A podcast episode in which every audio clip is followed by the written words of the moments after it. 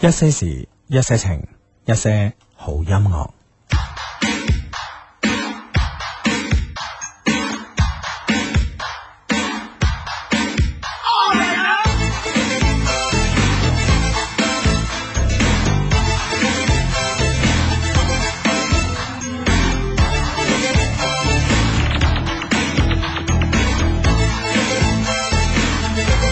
千年金馬很想，憑着由換來代替換。尋找新鮮刺激，尋找一晚的愛慕。當我千年歸家，而沒留下來伴着你活。全因心中已知，無根的一晚不會解悶。潮流興，多花款，隨便偷歡。潮流興，將不羈當作新基本，但我厭倦，在某天已拒絕再換。Yeah. 可以切我鼓把，我不再需要天天生活。曾經喜歡的我，如今很需要真有伴。知你不願多抱，仍未能放陪伴着你活。明知假使放孤，明朝一醒我心更苦悶。潮流興，多花款，隨便偷歡。潮流興，將不羈當作新基本，但我厭倦，在某天已拒絕再換。潮流興，多花款，隨便偷歡。潮流興，將不羈當作新基本，但我厭倦，在某天已拒絕再換。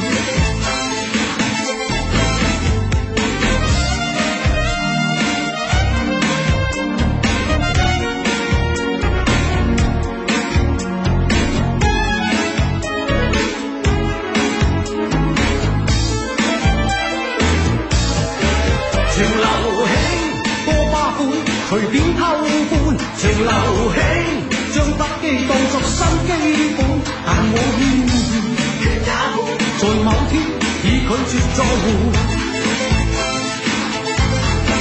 潮流興，多花款，隨便偷歡。潮流興，將不羈當作新基本，但我厭倦，在某天已拒絕再換。哦，baby，多花款，隨便偷歡。哦，baby，將不羈當作新基本，但我厭倦，斷也夢，在某天已拒絕再換。嗯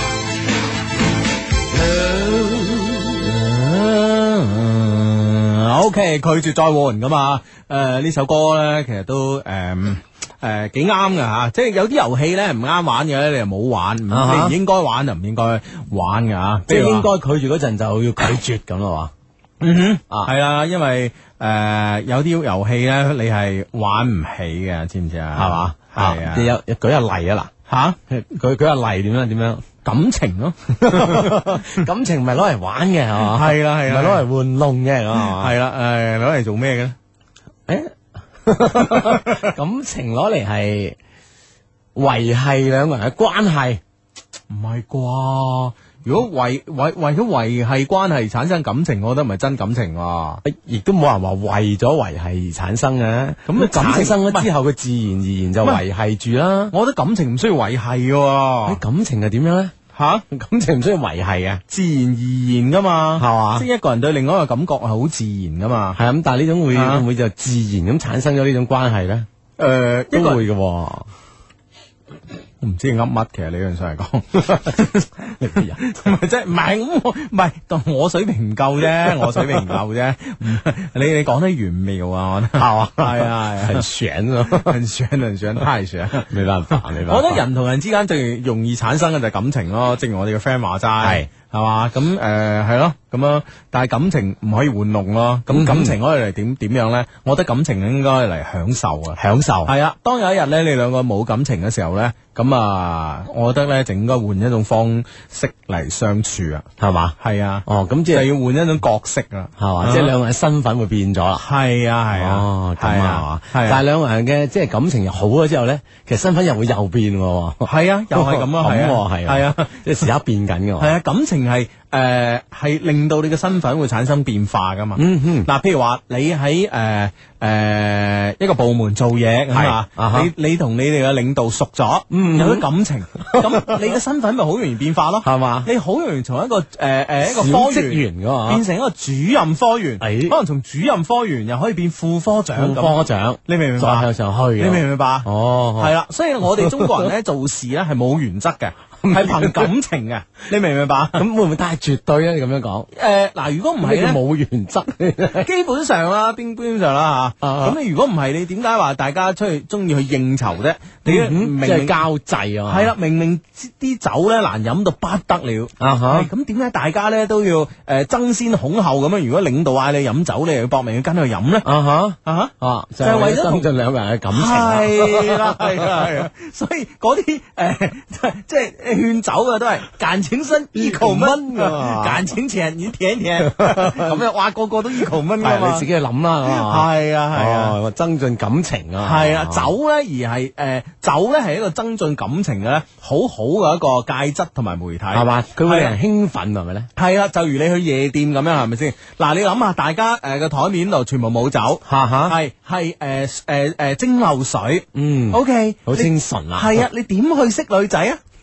都唔知，你點去識女仔啊？咁除非當然你有金城武咁嘅外形啊，王力宏咁嘅外形，啊，有女仔識你噶嘛，係啊啦係啦係啦，咁你哦飲咩都得啦，係咪先？你吞口水識到女啦，係嘛係咪先？係咪先？喊都識到啊 啦，係咪先？咁你根本上就唔需要呢個戒質啊嘛，哦啊，你明唔明白啊？明白所以今日你知道啊，感情好重要啊，因為 我一向都知感情好重要， 我哋中國人係講感情唔講原則㗎啊講講講 都講啊，都唔係噶，嗱，真係我同你講，即係係嘛嗱係啊，係啊，係啊，嗱呢樣嘢咧，我我覺得 咧就誒。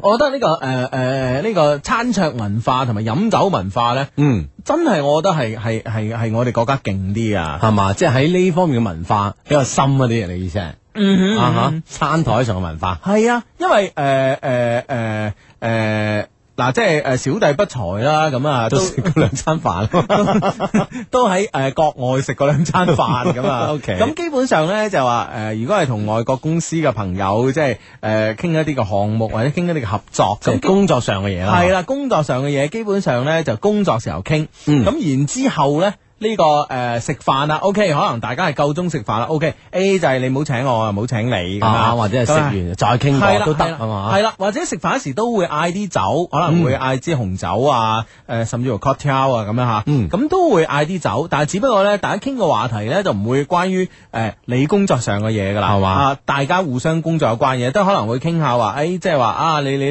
呢次嚟 Melbourne 誒誒有冇打算去邊度玩啊？啊誒我同你講啊，點點點，即係會係或傾者呢啲係中嘢。國點點點啊？問下你啊？係啊係啊係啊嗯啊！咁我我哋唔同噶嘛，我哋我我我哈！我我啊翻翻中國張餐台上。系，啦，我我哋我哋喺呢個诶國內嘅餐台餐台就唔係咁噶嘛，係 咪？咁你又點咧？先講完啲事啊，跟住嚟喝。嗱，這個事就這麼定下來了。 你要喝了這杯酒， 這個忙我幫定了。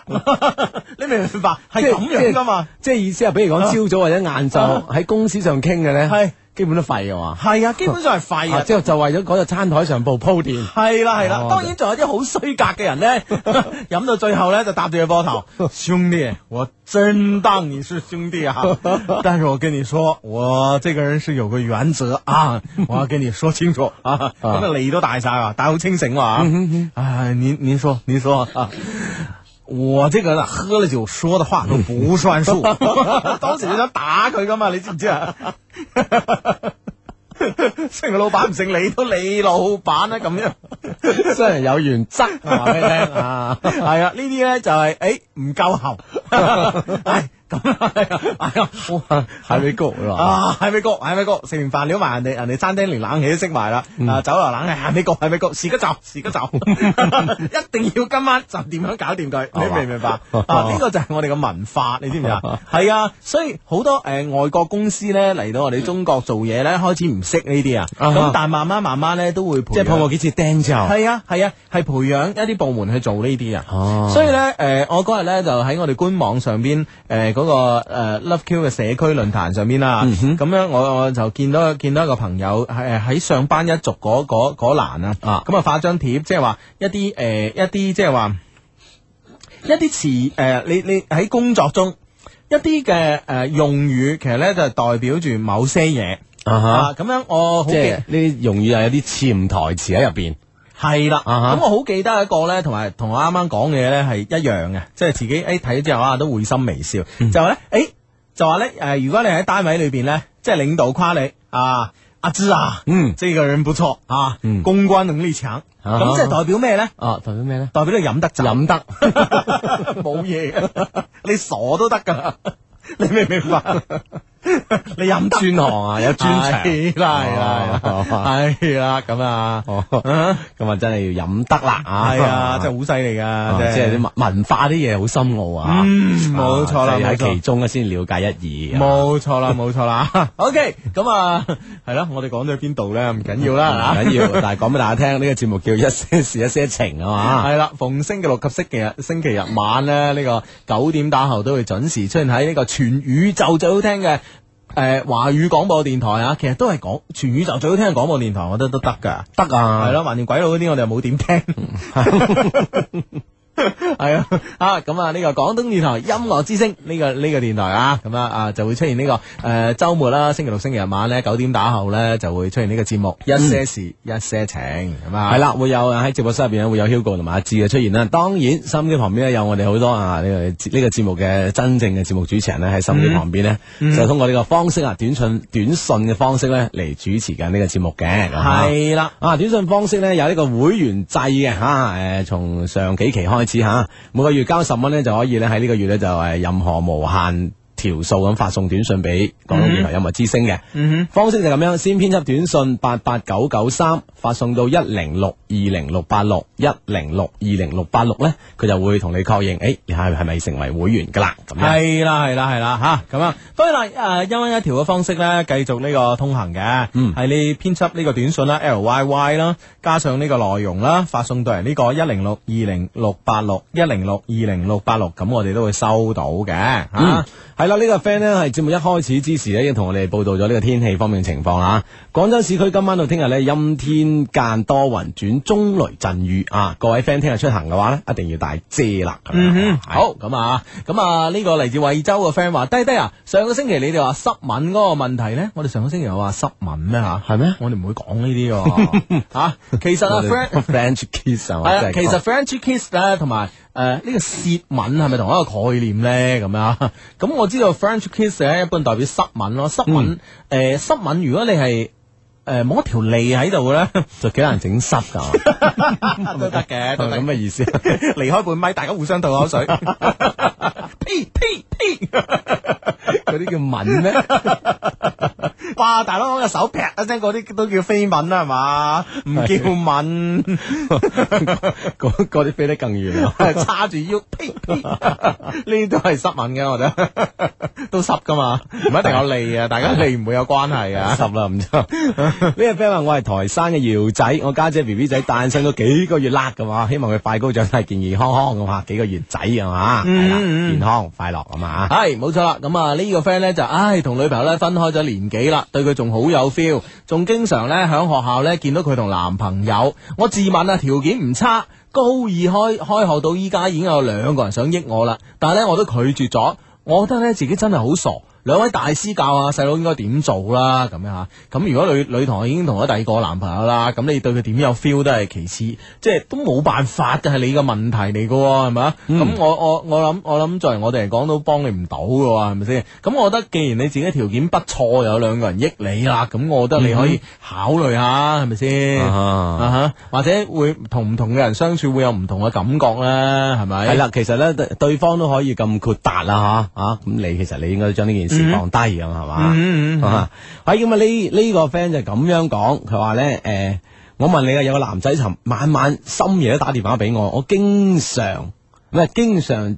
都經佢將來嘅嘢，即係老婆啊、家庭啊，唔知誒佢、知我中意佢㗎，總覺得佢暗示我啲嘢，究竟點諗咧咁樣？咁我覺得就係你覺得佢暗示嗰啲咯，係嘛？系啦系啦，咁佢又佢又心喐喐，但系又唔敢表達咁啦。咁呢個時候咧，我覺得你用一個剎車招咧可以得嘅。對嘛？係嗯啊，即係因為兩個咧都好慣性咁啊，即係好似你兩個喺部車度咧，好慣性咁樣，我哋一車就慣性跟住部車走啊人啊，係係咁啊，然之後你用呢種方式嚟相處，相處嚟相處去咧，其實雙方都有距離嘅。呢個時候咧，你只要揼一個剎車咧，咁咧你哋兩個先會黐埋一嗯就齊。唔到撞埋一齊。系啦 系啦，具體點做咧？就話你，诶，突然間咧一反常態啊！咁呢個時候咧，佢咧就會問你點啊點啊，到底係點啊，到底係點啊？呢、個時候你唔答佢，咁咧，我覺得咧將佢逼到咧，逼到佢同你表白。嗯哼。嗯系啦，即系要用佢從暗示變到明示啊嘛，係嘛？嗯啊哈嗯，好咁啊！呢、個 friend 話神奇相低啊！呢排咧喺學校咧成日撞到個女生，嗯佢、已經搞到我神魂顛倒啦！我好想識佢啊，但我好怕醜喎，俾啲實用嘅方法等我識佢啦咁樣。其實最實嘅方法咧就係同佢講誒誒誒，同學我叫咩咩名咁啊？嗯係人哋話我樣咧。好老實啊，個樣似方大同咁 啊，點解我哋咁有緣啊？成日都見到，有係啊啦，咁呢個時候樣嘢問下你啊。系，我有嘢問下你，可唔可以答答我 咧？你問啊啦，我問你 Q number。呢個佛山 friend 就有啲閉翳啦，兩位雙低你好，我同一個男人發生關係之後呢，佢又對我不聞不問噶，嗯佢都自認诶搭幾條船噶，但我真係愛佢喎，我應該點算呢？咁樣哦，咁你咪诶接受佢，你係佢其中一條船，同埋咧，嗯佢幾時想同你發生關係，你就同佢發生關係咯。力咁保咪自己呢條船沉咯。 哦咁你咪做到可以同佢一齊咯，係咪啊？傻女。真系啊吓！ 如果你真係咁諗係嘛，咁你就自己認自己傻算啦咁啊係，啊係啊，我哋都幫你唔到啦，真係啊。哦係啦。係啦啊 好咁啊！哇，汕頭 friend 同我講好消息嗯啊！佢、Hugo 好消息啊！我哋班有個同學啊，只用咗你哋嘅寶劍鋒從磨砺出呢一句啊，都未攞梅花嗰 句啊，就攞就攞到汕頭一模語文科狀元啊！你話我高考呢，用埋後邊嗰句，會唔會全省狀元啊？呢、個 friend 係嚟自汕頭金鐘啊，哇咁金鐘都出狀元噶啦，係啊係咪先係啊係啊係啊，攞硬係 啦，金鐘啊！啊哈！ 嗯喂，呢度同樣有你好消息喎，佢 Hugo 你嘅金句啊吓，即係嗰個寶劍梅花金句咧，即係喺我哋十三中高考七十日嘅誓師大會嘅動員唔係動員動員激勵語度咁 樣，哇！我係 Kobe 咁 樣，哇！唉我七十日啫喎，真係數下手指仔啊！十三中啊，掂 嘅啊， 係咁啊！寶劍梅花。 喂，誒、誒，都、有幾個朋友發短信嚟咧，就同我講話，而家 TVB 播緊嘅劇集《桌球天王》咧，啊就有一個誒、衰人叫做呢個 Hugo，啊 Hugo 係啦係啦係啦係啦。係啦， 咁樣啊，咁點樣啊。 喂，咁啊冇乜所謂啦嚇，但係咧，我發現咧 就誒、既然咧大家咧咁中意睇電視咧，其實我想問大家一件事啊，嗯系 就係咧誒點樣啊 誒 唔係點樣係啦，其實呢呢件事係令我好有挫敗感噶。佢系啊係哦系啊嘛系啊，话说咧就而家好似話廣東電台唔係電視台呢個珠江台係嘛？嗯，咁咧就有一個節目叫咩偵探社嘅，係叫咩偵探社啊？唔知啊，反正是但啦，有一個咩偵探啊社。反正啊就三個字啦 係啦係啦，咁兩個女主角之中咧，除咗毛毛，毛毛我哋識啦， friend 嚟嘅另外咧係啦係啦 friend，係 幾大代人認 friend 嚟嘅，人哋識唔識你 啊？吓，今時今日大姐大 係啊，今時今日大姐大，仲記唔記得往日嘅阿志啊？ 過去啲 friend 啦， 係啦，喂，唔好講佢先啊。 哦即係呢個識嘅就唔講啦。呢個識就唔講。聽講咧，同誒、呃即係兩個女主角之一，除咗毛毛之外咧，仲有個女主角咧係好靚女嘅。係嘛？係啊我真係冇睇過喎。我又冇睇過啊嘛，陰公哦係嘛？咁即所以。係外間啲風聲就話好靚。嗯係啊係啊，好靚咁啊！咁所以咧，我琴晚咧就好衰咁啦，就發一條短信俾阿李國君，係因為佢係佢係呢個男男主持之一，男男主持之一啊嘛，男主角之一啊嘛，咁啊啊啊啊！ 我扮睇過，我發條短信俾我話啊，你嗰個咩偵探社幾好睇 噃咁，到而家佢未覆我，哇，幾瘀啊！你知唔知我？ 佢會唔會覺得你哋話好假咧？佢自己都冇信心啊！ 唔係嘅，唔係嘅，咁啊，咁咪誒嗱，語還語還語啦啊！既然咧心機旁邊有咁多 friend 咧係中意睇電視嘅，可唔可以講俾我聽嗰個女仔叫咩名咧？係啦係啊啦，係咪真係就如外界所傳咁靚咧？咁啊係啊係啊唔，如果真係咁靚嘅話，梗係有所行動啦，係咪先？係嘛係嘛，咁我哋就唔識毛毛啦，識佢啊，識佢做咩？有用噶啦， 啊，都好係係啊直接問佢好啲啊！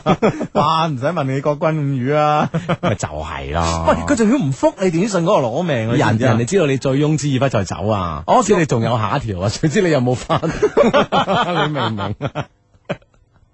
唉，喂，呢個誒韶關 friend 已經答咗啦，叫 OK 偵探社咁係嘛，啊。即係呢個名唔重要 噶，唔係 人好重係啦，啊要。嗰個女主持除咗毛毛之外，另外一個女主持嘅名先至重要 啊！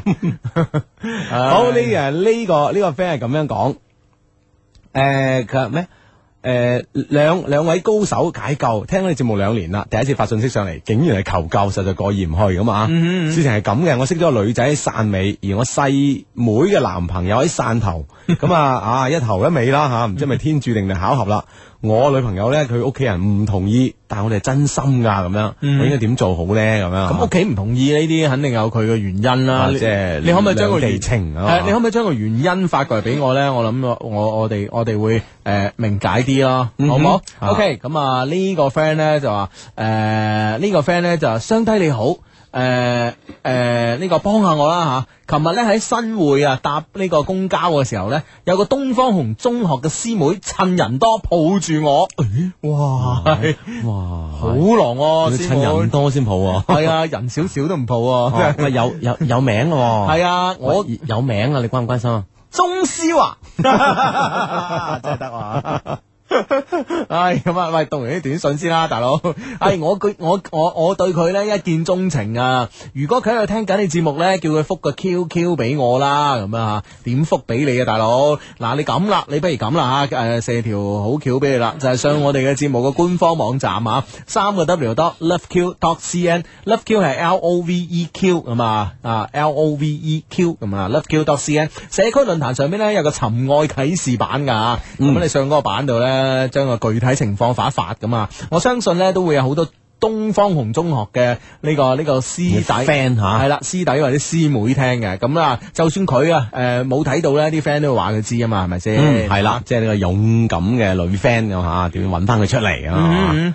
係啦，咁啊呢誒呢個呢個 friend 就咁樣講，佢話你哋信唔信呢個世界有童話㗎？唔知係咪我睇啲愛情劇多就係點解我成日都幻想自己係童話入邊嗰個公主咧咁樣啊？嗯咪等王子嚟先得啦，係嘛？啊，係啦，公主 公主等呢個黃子華費。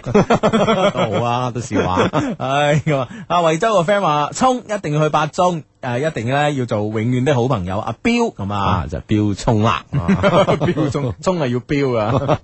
唉，咁樣 OK，咁啊，誒、呢、個 friend 咧就話雙低啊，唉，該會咯，今日國家規定嘅放假日啊嘛，我哋啊仲要加通宵班啊，真係陰公啦，又冇得補休，有咩辦法令老細可以放下假咧？啊，咁啊，咁都冇得辦法㗎。其實你老細如果趕得切都唔會使你加班係係啦，咪咁啊先？應該出雙糧啊，嗯係啊出出多啲人工俾你啦。我覺得冇呢個必要啦。你個人真係啊！字你真係，喂大佬 啊！而家經濟唔好啊，唔好百上加斤啊！啊大家勤力共啲度時間，共度時間 啊！老細識做，老細識做啊！打好呢份工啊！ 老細識做，老細識做咁啊！呢個 friend 問你點多謝佢喎，講咗個名俾你聽，思華咁樣。啊！喂，有冇再誒、呃多啲嘅資料啊？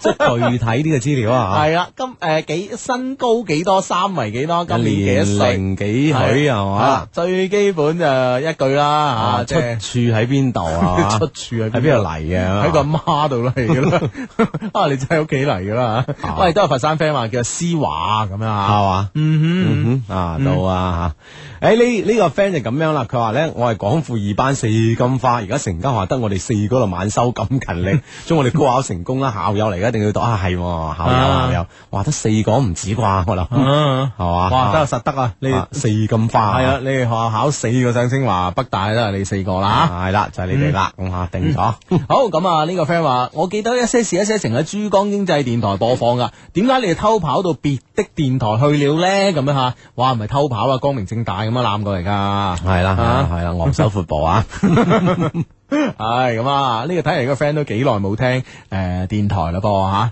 嗯，嗯咁啊而家講俾你知啊，我哋攞呢個吓全華語诶全宇宙最全好聽嘅華語電台吓。係啦，廣東電台音樂之聲啊。唉，紧要吓，嗯，系啦，咁啊呢個 friend 話：低低啊，你哋今日有冇去拜山啊？咁诶，誒小弟啊不才就冇去冇啊啊啊，今日咧幫咗三個山墳鋤草，超攰啊！跟住話風一轉，呢個短信啊，真係好得啊！佢咧原來裸睡咧對心臟好好㗎，快啲宣傳下啦，咁樣啊， 哇呢個風一轉得好緊 要，啊你，真係。 唉，風一轉，系啦，咁啊呢個 friend 話，兄弟啊，你哋知唔知廣州邊度有正宗嘅北京烤鴨咧？诶、仲有啊，知唔知诶？诶，呃仲、有啊，唔知有冇 friend 咧？唔知道東莞竹美田係喺東莞邊個鎮咧？咁啊，咁如果知道竹美團喺诶竹美田啊喺邊個鎮啊啊哈？發個短信嚟話俾個 friend 知啦，咁啊，咁啊廣州邊度有正宗嘅北京烤鴨？咁我覺得就诶。呃诶，呃嗱、我覺得係咁嘅吓，嗱、即係小弟不才啦吓，同大家分享下啦。其實有兩個地方嘅烤鴨，诶、三個地方嘅烤鴨咧，其實都唔錯嘅吓。咁、你話诶、誒北京烤鴨，其實我覺得又冇一個好勁嘅標準嘅，即係一個好好好诶、誒一個標準吓。因為我喺北京食過幾個地方嘅烤鴨，诶、呢、個嗯全德聚啦，咁咁啊最，得 啊，但係食完全部得罪晒噶嘛，會 一洗唔去噶嘛，食完之後就。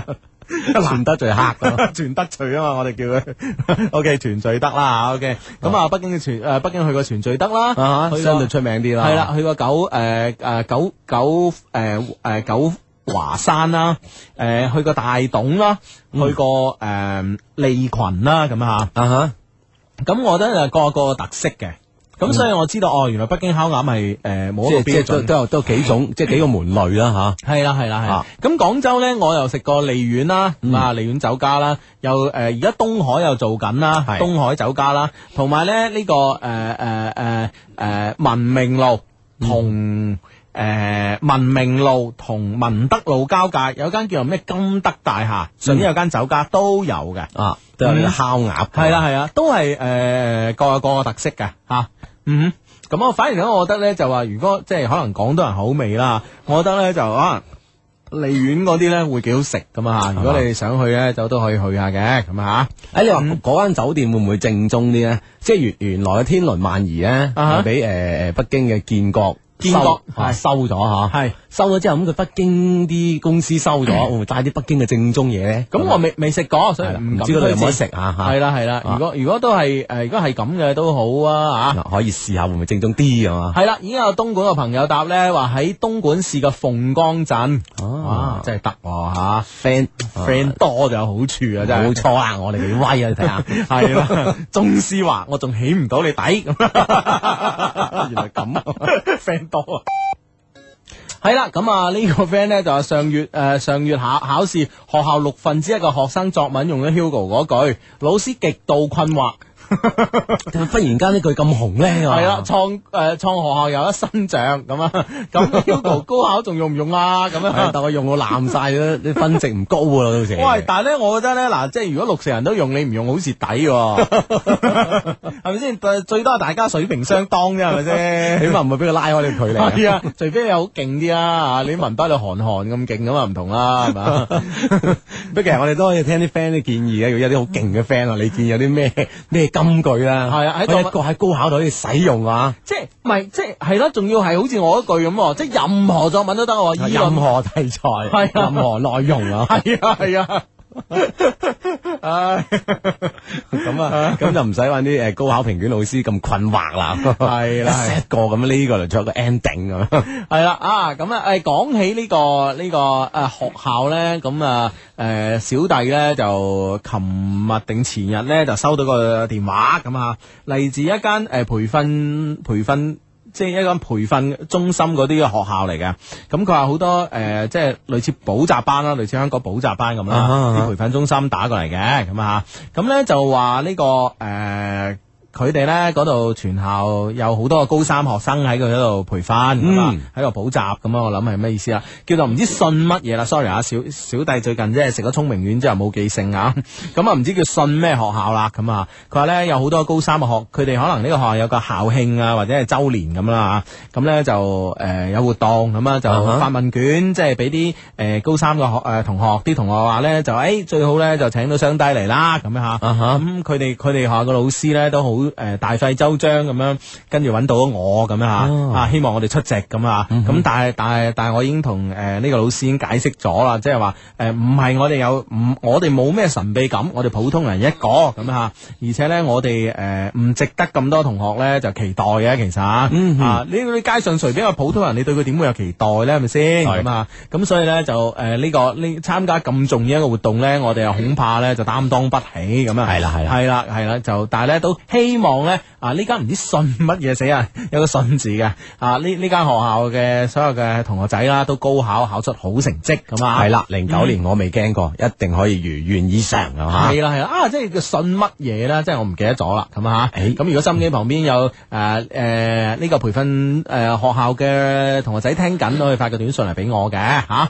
嗯，係啦，咁啊呢個 friend 喂呢個 friend 發短信嚟啊，多咗個人物嘅名喎，嗯叫心月。啊我覺得心月就靚過思華啦，咁誒樣。咁心月樣咩哎邊個嚟 嘅咧？又哇哎哇！ 哎誒又多一樣嘢啦，真係 啊，真係好啦。誒唔知道咧，啊 好咁啊，好咁啊！呢個 friend 咧就話咧，誒、呢個 friend 咧就話咧，相低啊！我感情上咧遇到困難啦，我同男朋友拍拖差唔多一年啦，咩事咧都遷就我，事事以我為中心，咁啊咪幾好咯嗬！對我百分之百遷就，哇！你仲想點啊？但係咧，我對佢嘅感覺咧變咗啦，佢想同我一生一世啊，但我唔想。琴晚咧同佢講咗分手二字，佢差啲變傻啊！對於佢啊，我只有抱歉啊，同埋內疚，就冇其他嘢啦。而佢對我咧依然不變，我話我唔中意。誒、我話我唔中意佢冇，話佢冇男仔氣質咁啊啊，咁、我覺得誒，咁、呢啲嘢好難勉強嘅啊！話，呢啲嘢好難勉強咯，所以我覺得誒、呃有啲人咧其實都幾犯賤噶。當然啊，當然我唔係誒發展上嘅 friend，我唔係話你啊。其實我哋生活中每一個人都會犯賤嘅，係嗯人哋對你好，你又覺得佢唔好。其實有啲對你唔好嘅人咧，你又去死纏爛打啊，都係咁噶啦。其嚇實啊就係一種博弈啊，係嘛？係啦係啦係啦。其實唔係博弈啦，就係我其實我哋節目裏邊都曾經講過呢句啦嗯嚇，仲俾人列埋金句添叫做。啊其實戀愛中咧，肯定有一方咧係犯賤嘅。系啦，嗯咁兩個先有偈傾啊！ 呢個 friend 話：，诶，低低诶，容易發脾氣嘅人係咪 EQ 會低呢？我發覺我極度容易發脾氣，今日仲對我老闆發脾氣，哇，犀利啊！嗯不過幸好佢冇在意，幫我同佢講聲 sorry 啊，咁樣係嘛？啊哈嗯哼，希好望你老闆聽見啦。系啊，你個手機 number 係零五诶零八五九咁啊，係啊尾。數系啊，啦，邊個老闆啊諗下，你伙計個手機尾數零八五九嘅咁啊。對你發個脾氣，sorry 啦，原諒佢啦，咁佢都知錯噶。其實真係咯，EQ 低啊，同埋咧，我發現我最近都 EQ 好低啊，唔知係咪係嘛唔知係咪多嘢做咧吓咁樣啊啊，成日發脾氣咯，啊哈啊哈 咁啊。係啊，唔知點解啊，我都要收斂下嘅咁啊吓。系啦，咁啊，想好似你啲 friend 咁，節目期間通過短信方式同我哋溝通相相當之簡單，咁啊係有一蚊一條嘅短信方式啊，就先撳英文字母 L Y Y，再加上溝通內容發送到一零六二零六八六。但係如果成想成為我哋會員，每個月只用十蚊就可以無限次發送嘅呢，就可以先編輯短信八八九九三。發送到一零六二零六八六呢，就可以成為我哋嘅音樂之星會員啦。咁你呢個月呢，就用十蚊就可以發無數條信息咁樣。嗯，呃系啦，咁啊呢個 friend 咧就話咧，诶、呢、個 friend 咧就話诶。诶、嗨，相低啊，嚟惠州嘅 friend 啊，原來我前男朋友真係好衰噶，佢唔單止咧有咗第二個而同我分手啊，仲同仲同埋我一齊嘅時候咧，送咗幾千蚊嘢俾個前女朋友啊，我覺得我自己真係好傻好天真啊，好後悔咧，仲俾埋個 V 佢啊，我真係唔，我真係過唔到自己嗰關咁啦吓，係嘛啊咁樣诶、誒即係我覺得呢件嗱兩件事嚟啊，第一即係話呃诶，誒佢、分手因為同咗第二個咁樣，我覺得呢樣嘢诶。誒其實都诶、呃理論上嚟講，男仔冇乜錯嘅， 佢中意咗第二個咁同你分手，咁好正常啊。如果中意第二個又唔同你分手，咪 仲衰，係啦。咁啊，你應該慶幸啊，佢唔係大衰咁啊。唔係即係 誒，即係。唔係再退翻嚟講就無無分男女啦，人嚟講呵，比如啊，你中意第二個咁，係我諗相信你都會同你唔中意嘅人分手啦。係啦係啦係啦係咪先？咁啊，呢個係一件事咁係嘛？系啊，咁啊同你一齊嘅時候俾幾千蚊嘢俾個前女朋友，咁我覺得前女朋友啫，都係朋友啊，係咪先？咁俾幾千蚊人哋，咁我覺得诶、呃都唔係咩錯啊，咁啊啊，即係佢會唔會諗住呢幾千蚊嘢唔俾咗前女友就俾咗自己咧？ 咁樣會唔會咧？咁如果咁樣咧，可能就有啲生氣啦。系啦，咁啊，至於你俾個 V 佢，咁啊，當然我覺得即係話诶，女仔好寶貴一樣嘢，但問題你因為你當時係愛佢噶嘛，你知唔知啊？你愛佢，你先會俾佢噶嘛。咁我覺得一個人咧，如果真心愛過啊，咁樣就冇話值唔值得嘅。咁其實愛情啊，點點即係愛情唔同做生意啊，即係冇話啊蝕底咗或者賺咗啊，其實冇噶，冇輸家冇贏家，呢個世界上啊係啦喺愛情上邊雙方都為咗呢段感情而付出噶嘛。嗯嗯嗯嗯係啦，C C 發短信嚟話佢，我聽日陪一個朋友去 D L，你哋話我。我咁樣陪佢去多一個人嘅場面，會唔會更尷尬呢？我都第一次出席呢個場合喎，場合、嗯如果幫唔上忙點算啊？咁樣嗱，我覺得咧最基本咧，你咧就陪咗個 friend 啦去誒、D L 啦咁樣嚇，咁啊當然係陪女仔啊，我諗好似話陪女仔陪男仔去 D L 嘅咁啊嗯咁啊、第一咧就要你兩個喺着裝方面啦，要即係謀劃一下啦，咁啊你唔好搶人鏡，你知唔知啊？啊，冇搶人風頭。係啊係啊，最緊要係呢樣嘢，我同你講咁樣。哦咁、所以咧就誒、呃我覺得咧呢樣嘢好緊要咯。咁第二樣嘢咧就要你要醒目啲咯，嗯因為誒、D L 嘅雙方咧，只要唔係話即係慣常 D L 啊，好似我之前講嗰嗰個朋友咁 D L D D 到話誒 D L D 到話晒牙㗎已經，即係打緊麻雀阿媽打電話佢，誒、哎你去邊度邊度睇下個女仔啱唔啱啦咁啊，誒就一陣咁揸車去啊都 OK 喎，好咁你 到到時有咩我約你見面啦，即係 即係嗰啲 D L D 到話晒牙啊叫做係嘛咁所以嗰你如果唔係嗰啲嘅話咧，其實咧，我覺得咧就話，誒、可能兩兩者咧都會誒、呃、見面嘅見面嘅雙方咧都會有多少尷尬。咁呢個時候咧，你咧就要見機行事啦。係啊，你嘅中呢，即係你呢個第三者呢個關呢個角色好重要啊！嗯將個場合咧就搞得氣氛熱烈啲咁啊，唔使大家冇嘢講啊嘛。係啦，係啦，係啦哦，哇哇哇哇哇嚇！點啊誒誒誒，哦，嗰、個培訓機構好似叫英信啊，冇錯冇錯冇錯，啊英信啊，係嗯啦係啦係啦，啊真真係有喎啊， 係佢話我喺嗰度嘅，我係嗰度嘅高三㗎咁樣啊，好咁啊英信咁啊。系啦，嗯，咁啊呢個 friend 話，诶，佢話我同女朋友就輪流犯賤啦，咁嗯樣，咁樣我話即係會唔會好 friend 咧咁嘅關係啊？好啊都好啊，我諗幾 好啊，輪住嚟啊，唔使一方做死就弊啦。啊哇哇哇！越嚟越多嘢啦，姐。鐘思華同羅心月咧係公共頻道左鄰右里嘅兩個美女主持，有時間睇睇啊，咁樣。 誒、啊，又多咗個有羅心月啦，啊，真係啊， 係咁係選擇多啦，啊係唔係真咩選擇？唔係誒，觀眾嘅選擇多係啦，係啦而且節目選擇多咗啊嘛，係冇錯冇錯我一哋個偵探社，一個係左輪右里啊，係啦係啦係啦選擇多咗。啊唉，真係豐富咗人民群眾嘅娛樂文化生活啦。系啦，真係好啦，啊呢個電視台真係好啦， 好咁啊！呢個 friend 咧嚟佛山，佢話：唉低啊，我好煩啊，我好煩啊！呢兩日，尋日咧，我啲 friend 見到我個女朋友啊，同佢以前嘅男朋友喺埋一齊，仲抱抱錫錫啊！我應該點啊？我仲好愛佢啊！咁樣啊，咁你咪問下佢係咪真嘅咯，係咪？係啦啊吓，你點抱抱錫錫啊咁啊係？啦係啦係啦，咁你搞清楚，我覺得啊，嗱，一係咧，你如果係好愛佢，你覺得誒、呃一講出，其實我覺得我覺得講出嚟咧，誒、對方咧係會惱羞成怒啊，咁我諗咧嘅結果咧就離分手不遠噶啦，哈所以如果你係你覺得，誒、你仲愛佢，你你唔可以同佢分手，你唔可以冇咗佢，咁你就當冇呢件事。你明唔明白？其實好多時我哋即係睇古龍嘅小说都有都有同你講啦，嗯有時自己眼見自己眼見都未必係真噶啦，未必係事實嘅全部啦，咁啊，嗯嗯嗯何況係朋友，唔係啊你懷疑朋友，而係咧就話誒呢個世界咧嗯誒每一件事咧都係無限種可能嘅。咁所以咧，我覺得如果你仲愛佢嘅，啊，你覺得你唔可以冇咗佢啊，咁呢件事嘅真相咧，其實同你冇乜關係嘅。系啦嗯吓啊向好處諗系啦系啦系啦，其實你就做戀愛中犯賤嗰個咯，又如何啫？有得嗯愛喎係咪先？ 呢個 friend 中山 friend 佢話我係貓仔，我想問下你哋節目六周年有咩搞？仲有啊，潮流興唱 K，你可唔可以喺論壇度開個版俾我哋唱下 K 咧？咁啊都可以 哇喎都好型噶嘛！係啦，咁啊節目六周年咧，當然多嘢搞啦。啊哇六周年真係大動作 啊，係咪先？系啦啊，咁啊，當然啦，我哋一些事一些情啊嘅呢個限量嘅诶、限量嘅紀念品咧，就會繼續有嚟咁啊。嗯係啦，喺誒即係六周年之際啦嚇，推出呢個限量紀念周年版噶嘛。系啦系啦，咁啊，今次咧就诶、呃除咗上次诶、呃我哋上次已經推過啦，一月十八號已經推過我哋嘅鞋啦吓、男裝嘅鞋咧，今次咧都依然會推出我哋嘅男裝鞋嘅，仲有女裝鞋嘅。我咁哋咧第一次推女裝鞋啦，呢係啊，第一次次推女裝鞋都都好緊張啊，真係、嗯啊，成日見到喺街度咧，見到人女仔腳都係望人哋腳系啊，啊，女仔腳腳 樣都唔記得望。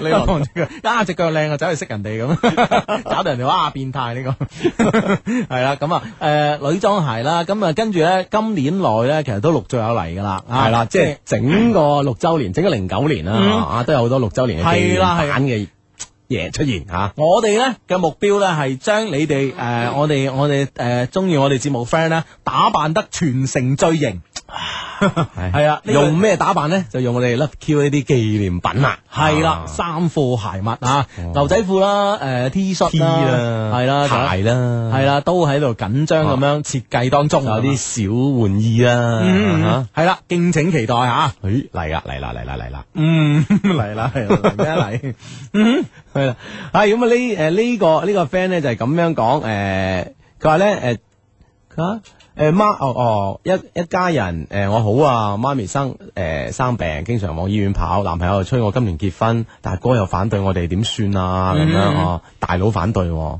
大佬，咁理由啊，理由啊，啊，即係佢點解反對你係啊同你男朋友咧？咁肯定有係啊啊佢原因嘅，我相信。唉，我相信有理由咯吓。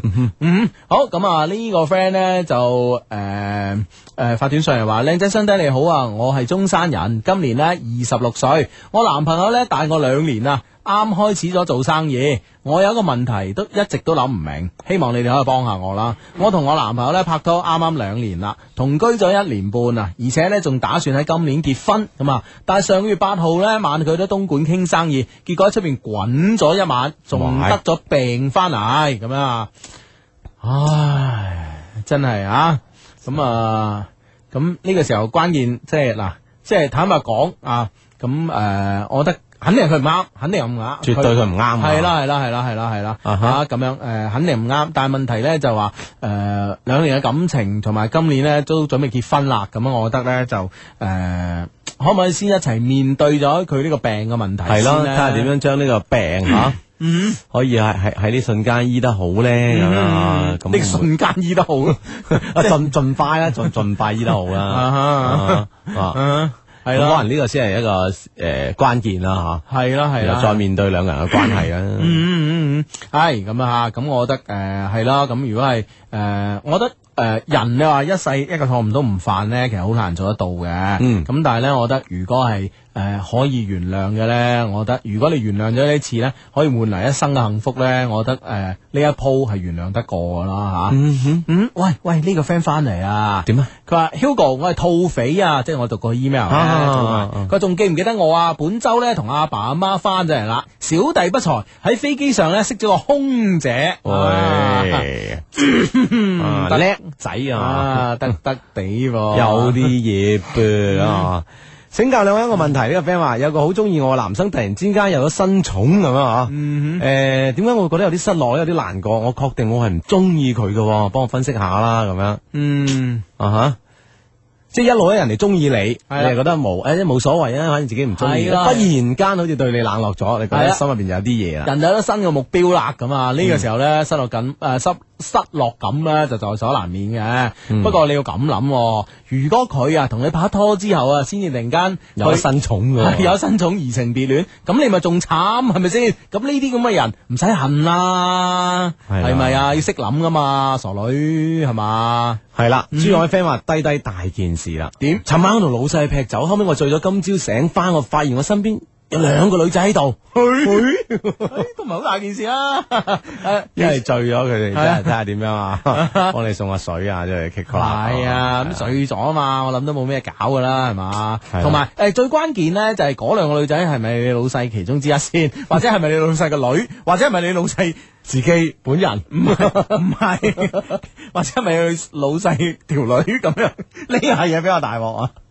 其他都冇咩啦，冇咩 啦，關鍵睇下呢兩個女仔同老細嘅關係。係哦啦係 啦係啊啦呢。個先第一 要解決嘅。系啦，冇錯啦。咦如果佢係女，我覺得都 O K，係老細嘅女都 O K，真係。係啊係啊啊咁感情又唔同咗咯。係，正如我哋節目開始所講嘅呢樣嘢。嘢身份，啊誒又唔同 咗啦，係嘛唉，冇錯啦。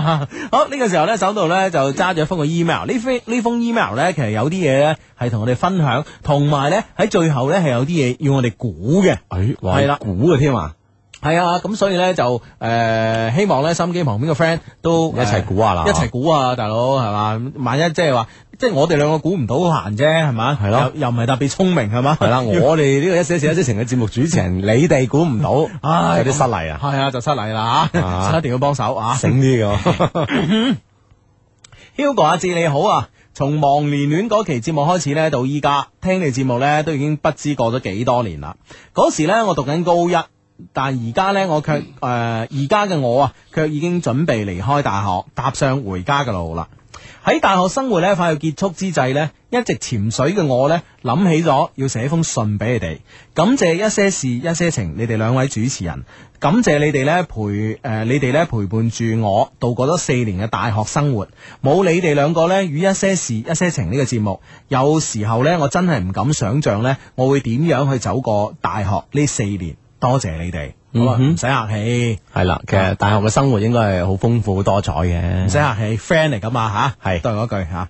記得咧上大學嗰日啊，冇家長嘅陪伴，我一個人咧孭住個小背包，就第一次咧搭上咗飛機，到咗一個離家千里嘅地方。我曾經用 Google 地球測過吓，我宿舍咧到我屋企嘅直線距離咧係一一零二點三四公里，一一零二點三四公里。嗱，哇呢個數據好緊要啊！啊，直線距離如果係有上千公里就好遠㗎啦唔係我意思啊，字你冇理解錯，即係呢個數據咧，據誒、呃、對以後啊誒、呃最後咧，我哋估嗰個問題咧係好緊要嘅。啊哈，一一零二點三四公里吓。佢話咧開始咗我嘅大學生涯，就喺我懵懵懂懂嘅大學第一學期咧，快將要結束嘅時候咧，一段戀情咧突然之間發生喺我嘅身上，傻傻的我啊就應承咗，開始咗。戀情呢，輕輕的，好快呢，亦走咗，正如它輕輕的來。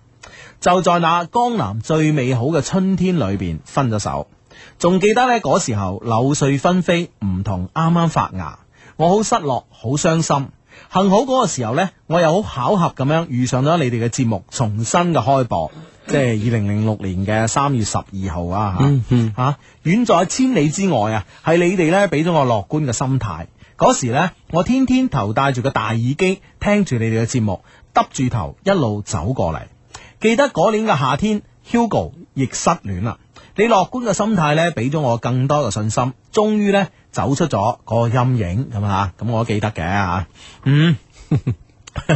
你笑咩啊你？你笑咩啊？唔係我即係回憶起嗰啲情景，即係唔係唔係呢封喵嘅情景啊？啊！你又回憶我當時嘅情景，你笑 咧？你咁嘅人會咁樣？ 你你江南初春係 嘛，柳柳絮飄，我覺得呢個情景都係幾寫 意啊！哎真係係啊，啊！ 我變咗，變咗好多，應該講話成熟咗。嗰時呢，我又開始咗誒、呃喜歡旅行。誒、呃我拎住個相機去咗好多好多嘅地方，杭州西湖邊上嘅椅，誒、揚州嘅小巷中，武漢大廈誒、呃武漢大學嘅櫻花樹下，鼓浪嶼嘅沙灘上，上海嘅繁榮鬧市中都有我嘅身影。我仲呢，獨自一人呢，喺寒冷冬天嘅安徽暴走咗十幾日。我享受住孤身旅行嘅感覺，就咁樣平平淡淡的大二大三生活。我愛上咗旅行，愛上咗攝影，愛上咗古典音樂，亦愛上咗學習。嗯，佢好，每個學期呢都可以攞個獎學金，冇丟你哋面啩，一啲冇啦，就叻啦係啊，小弟不才，一次都未攞 過。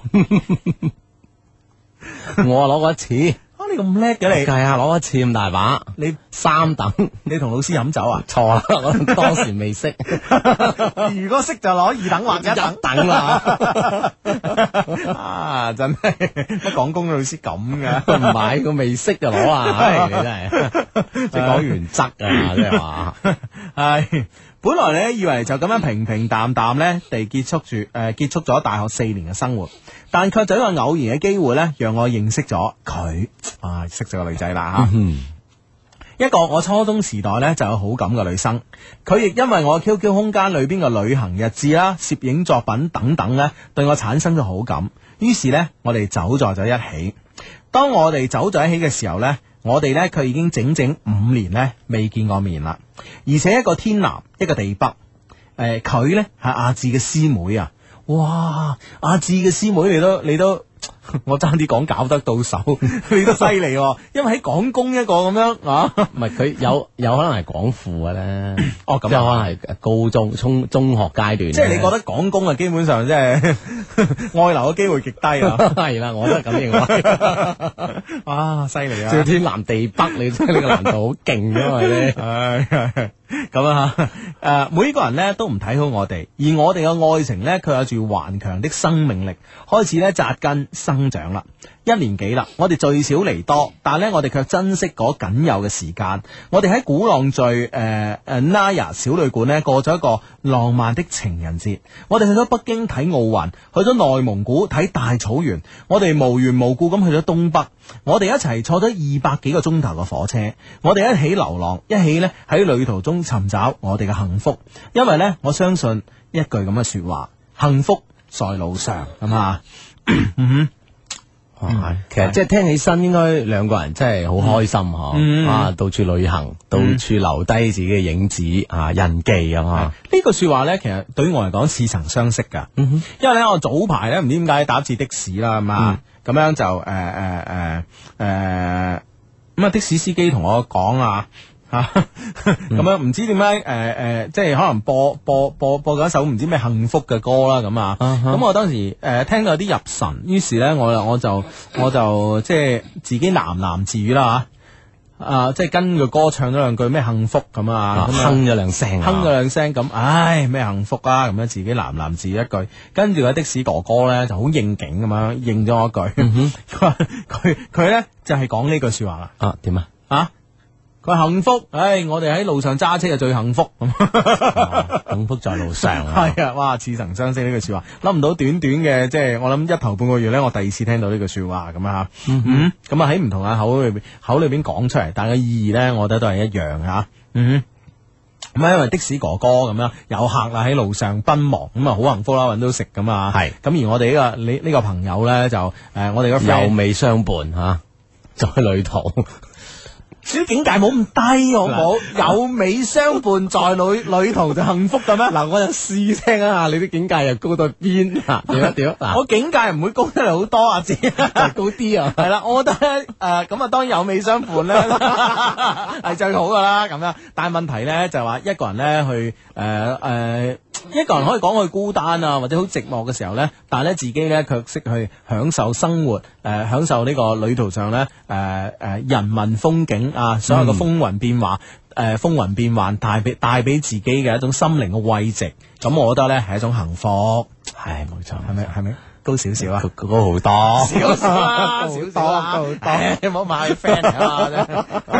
當然呢個時候咧，有個美女 咧，哇，就更幸福啦！ 係啦係啦係啦嗰個幸福感好重啊！ 唉，好咁啊， 诶呢個呢個汕頭嘅 friend 咧就發短信嚟話好羨慕啊， 係啦，係啦汕啊汕頭嘅 friend 叫丹兒咁啊，系 啦，去旅行的確係一個好令人羨慕嘅事啊嘅，其其實真係噶，如果你真係做咗嘢之後咧，其實你真係好少有呢啲咁嘅機會。係啦，嗯呢個機會呢個時 間啊，有時都唔允許你吓，係啊，所以我我诶、呃我啊我唔記我唔記得麗江咧定係西街啦喺陽朔咁啊，咁咧诶有一個當然诶、呃我覺得诶陽朔嘅西街同埋诶麗江嘅古城裏边吓，嗯我覺得好多個酒吧嘅老闆咧都好有故事嘅。啊吓，佢诶從外地嚟吓，嗯嗯喺喺度停留，係啦並且係啦喺度駐足好耐好耐好耐。當然啦，我呢種故事咧係佢自己作出嚟定係真實咧，我而家越嚟越懷疑。其實因為佢哋好好單調咁一 樣啊，好重複啊啲故係啦仔。，係真定假咧？其實我都越嚟越懷疑啊！但青春年少嘅我咧，都曾經相信過呢啲故啊事。你都曾經想係其中一員啊唔？係唔 係，我曾經相信過呢啲故事，但係我我都好羨慕，我話啊，即係誒、呃即係誒、呃因為都好多老老闆嘅故事啊，即係誒、呃西街又好，呢、個古誒麗江古城又好啊，咁好多老闆嘅故事咧都係咁嘅，嚟自大城市一個誒、呃高級嘅誒、呃一個五百強公司嘅一個高級嘅行政人員，嗯啊或者管理人員誒、呃人員，甚至乎啊，但係但係職業經理人㗎嘛。系啦，，咁啊擺低晒所有嚟呢度咧，诶、偷得浮生半日閒咧，點知咧住就住咗一年半載咁啊！呢故事都好雷同嘅，其實個個都係咁噶，咁嗯啊啊啊奇怪，五百強走晒嚟呢度嘅， 即係當初其實都誒都都佩服佢哋嘅灑脱啦。係啦係啦係啦，咁啊，但係但係即係诶，anyway 啦，咁啊，诶係诶，我自己覺得係幾美好一件事嘅，某一日可以放低身邊嘅一切出去咁樣一年半載咁樣旅行啊。嗯好，繼續啊，繼續啊，問題差唔多出現啦， 都差唔多夠鐘都未讀完噶嘛。係大學四年裏邊呢，除咗啲成績獎學獎學金之外呢，我仲學會咗一口普誒、呃流利嘅普通話，估計呢比你強得多。唔信， 更加重要係呢，我懂得咗遊子思鄉嘅感覺。不過海外嘅低迷呢們呢，誒、海外嘅低迷們啊，估計呢比我有更多嘅感觸，因為呢曾經有同學問我點解我冇遊子思鄉嘅感覺嘅。我就同佢講：你離家仲不夠遠啊！啊，而家呢，工作亦安頓好啦，就等住我去拼搏啦。真係感謝你，誒、真係感謝你兩個陪我度過咗大學嘅四年啊！我都唔知講咩好啦。以後呢，出嚟工作，可能聽你節目嘅時間呢，機會呢會變變少。希望你哋唔好介意，希望呢，你能夠睇我呢封信，唔要求你哋回覆，更加唔奢望呢，你哋會喺節目度讀出嚟。因為我第一次寫信俾你哋，你哋就可以讀出嚟呢，呢個願望亦實在太奢侈啦，對其他朋友亦唔公平。你知道我嘅心意就好啦。好啦，問題出現啦。P.S. 你哋猜得出我喺邊度讀書嗎？呢、個地方呢，你哋肯定嚟過嘅，嘻嘻咁樣。哼，係嘛？嗯，我斗膽猜下先啦。嗱，好，杭州南 京，係嘛？因為呢，佢诶、呃杭州、揚州、廈門、上上海海、武漢，係啦全部都有講到。係嚇。啊！但係就係冇講洋誒冇講呢個南京南京咁我估啦嚇，因為杭州啊、揚州啊呢啲地方咧，上海啊，都係華華東係啦啦，。都係華東嗰一嚿嘅。嗯所以咧，呢個唯獨冇提南京咁啊，我覺得南京嘅石頭城下啊或者係誒誒呢個即係值得。去。系啊，呢、個風雨中山之上啊，咁啊，誒、我覺得都值得去。因為點解冇提嗯啊啊？ 哦，係嘛？好好啦，我哋都誒、呃趁住準備報時嘅之時咧，都可以聽下我哋啲 friend 嚇發短信嚟講講，你哋猜、嗯我哋啲 friend 佢喺邊度讀書嘅咧咁啊？係啦，，我哋個 friend 叫 C F 啊，咁啊，嗯哼，嗯哼，咁啊係啦，啊啊一齊估下，發短信嚟啊，咁啊， 不過咧就坦白講，我大家估咧又係白估喎，呢個 c f 咧佢冇咩答案我冇哋寫答案俾我哋喎，大佬嗱，你而家如果聽緊心機嘅咧，唔該你又發個短信上嚟俾我哋啊，咪真係白 股啊，真係嘥氣啦。係嘛係啦係啦，估估中冇獎，誒係啦，咁啊呢個單兒咧就估係江南或者係蘇州咁啊樣，江南大佬。喂咁大笪地個範啊，範圍好大嘅，但係咧，我覺得蘇州，誒、呢個咧，呢、個誒、都都幾有有可能嚇。啊，都有可能啊，廣州 friend 咧就同意你嘅意見啦，就估南京㗎嘛嚇，嗯嗯係啦嚇，啊嗯係我諗都係嗰大㗎啦，走唔甩啊嚇。 咁呢個 friend 咧就童話世界咁， 啊，咁又大學咁樣叫童話大學咁。啊，呢個世界有 童話，講俾大家聽係嘛？係啦，校歌就係由呢個江良主唱嘅，啊 好咁啊！呢個 friend 嚟汕尾哇，啱啱先講完汕尾啊，汕尾啊嚟啦。咁啊，Hugo 阿志，我 Sky 啊，第一次發短信息俾你哋，怕你唔讀，又怕你哋讀喎。咁點啊？我哋讀唔到啊！ 誒，今日四四月拍唔到啊拍。系今日四月四號呢個特別嘅日子，我同佢呢又冷戰咗二十七天啦。佢嘅男朋友啊，呢次呢係佢嘅錯，但係呢，佢唔肯道歉、喎。朋友呢又話我唔能夠再咁主動啦，咩矜持啊都冇晒，而家呢就搞成咁樣啦。我同佢呢經常為咗小事嘈交，之後就冷戰。天啊，你搞教我啦咁啊！咁如果成日都係咁嘅，我覺得你兩個真係唔係太夾嘅啫喎。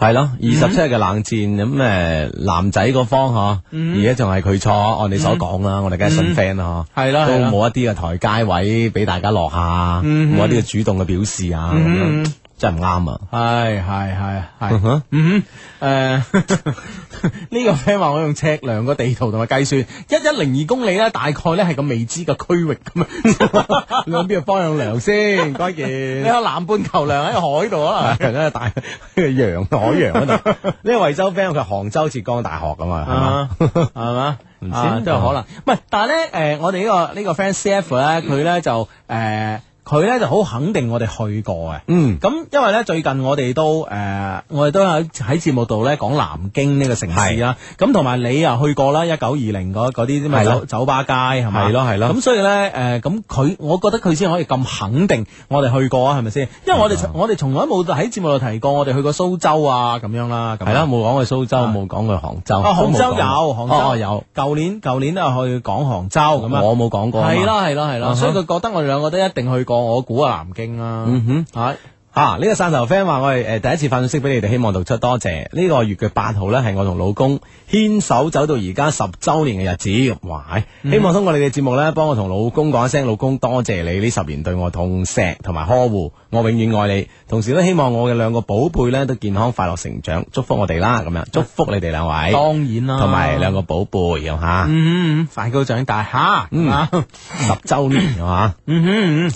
啊好咁啊！誒、呢、個 friend 話已經嚟自江門個 friend 就話：，哇，相低你呢次產品諗住喺邊度上架啊？咁啊啊咁樣誒、會唔會喺誒、你哋大佬自由行間鋪上啊？咁啊誒、任何可能都存在，任何可能都存在啊！嗯哼，嗯，敬請留意啊！喂，喂，啲背景有啦係喎，唔好意思咁啊吓，嗯，應誒應該唔係叫羅心月，應該叫羅欣月。係佢畢畢業於北京音樂舞蹈學院，曾主持相聚珠江同埋美食特工節目。而家應該係左鄰右舍，再加上鍾思鍾思華一啲資料，英文名叫 Cherry 嚇、啊體重四廿二 kg，雙子座潮州人，出生於五月二十八號，零六年參加雅虎首星入咗六強，做過廣告模特，曾喺美人魚同埋深水埗舞做過嘉賓主持咁樣。哇！咁樣多謝你啊，Zero！哇！啊，即系睇重嗰支啦，咁係啊啊，就爭身高同其他數字啦。阿芝嗱，你揀先。啊，咪观众拣咧， 我哋都观众一员位啊。啊 哇！喂，人哋聽到嬲啊，真係講笑，講笑啫，講笑啫啊！呢個羅欣月同埋呢個呢個呢個誒鐘思華，啊講笑講笑啊！我哋係你哋嘅節目觀眾。係係係啊，係啦係啦，係咁啊！ 你唔好諗其他嘢啊！咁個 friend 唔係你唔好諗我哋會諗到其他嘢啊！係啦係啦，我哋同樣都奉勸兩位唔好諗多， 哇！你咁啊串得滯喎！ 即係唔好諗到我哋諗咩 啊咁嘅意思。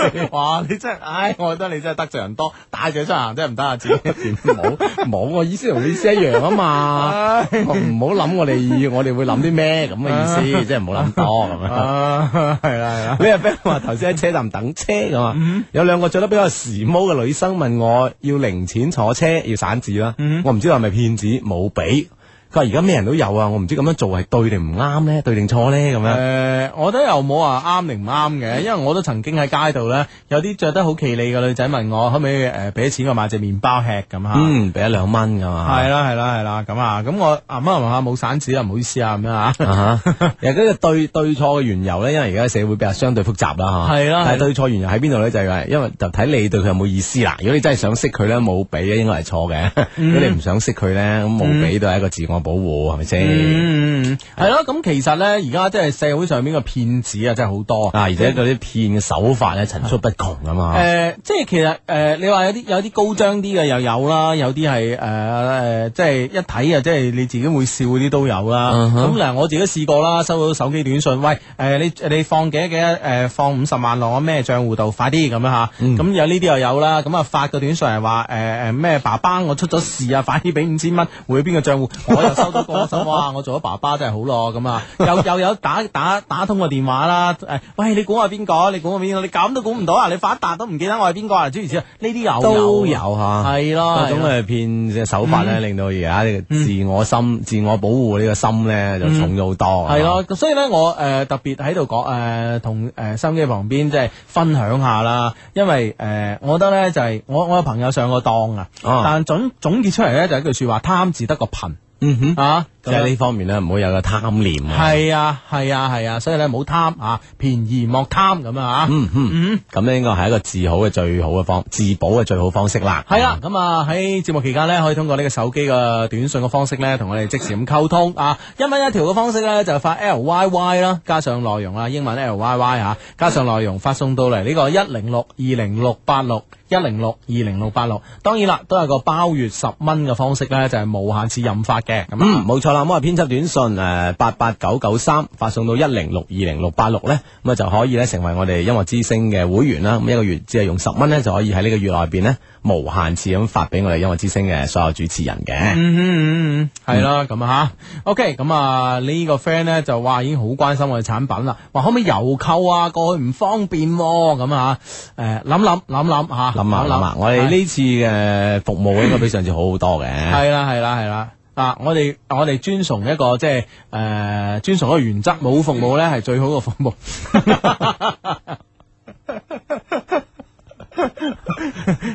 係啊，咁樣哦真係㗎。有時咧去到名店咧係唔會有人跟住咧。嗱，先生呢樣嘢係點？呢樣嘢係點㗎嘛？當你需要佢嘅時候，佢就出現；當你唔需要佢嘅時候咧，佢話啊佢唔會佢唔出會影響嗯你喺度睇嘢係㗎嘛啊，係啊。小影 friend 話最愛自至最曳嘅 Hugo 咁吓，第一次實時聽好诶咩啊？诶、好沙都撐你哋啊！咁唔知咩意思咧吓？嗯想問點可以令到男友喺我間屋屋過夜咧，同我一齊瞓啊？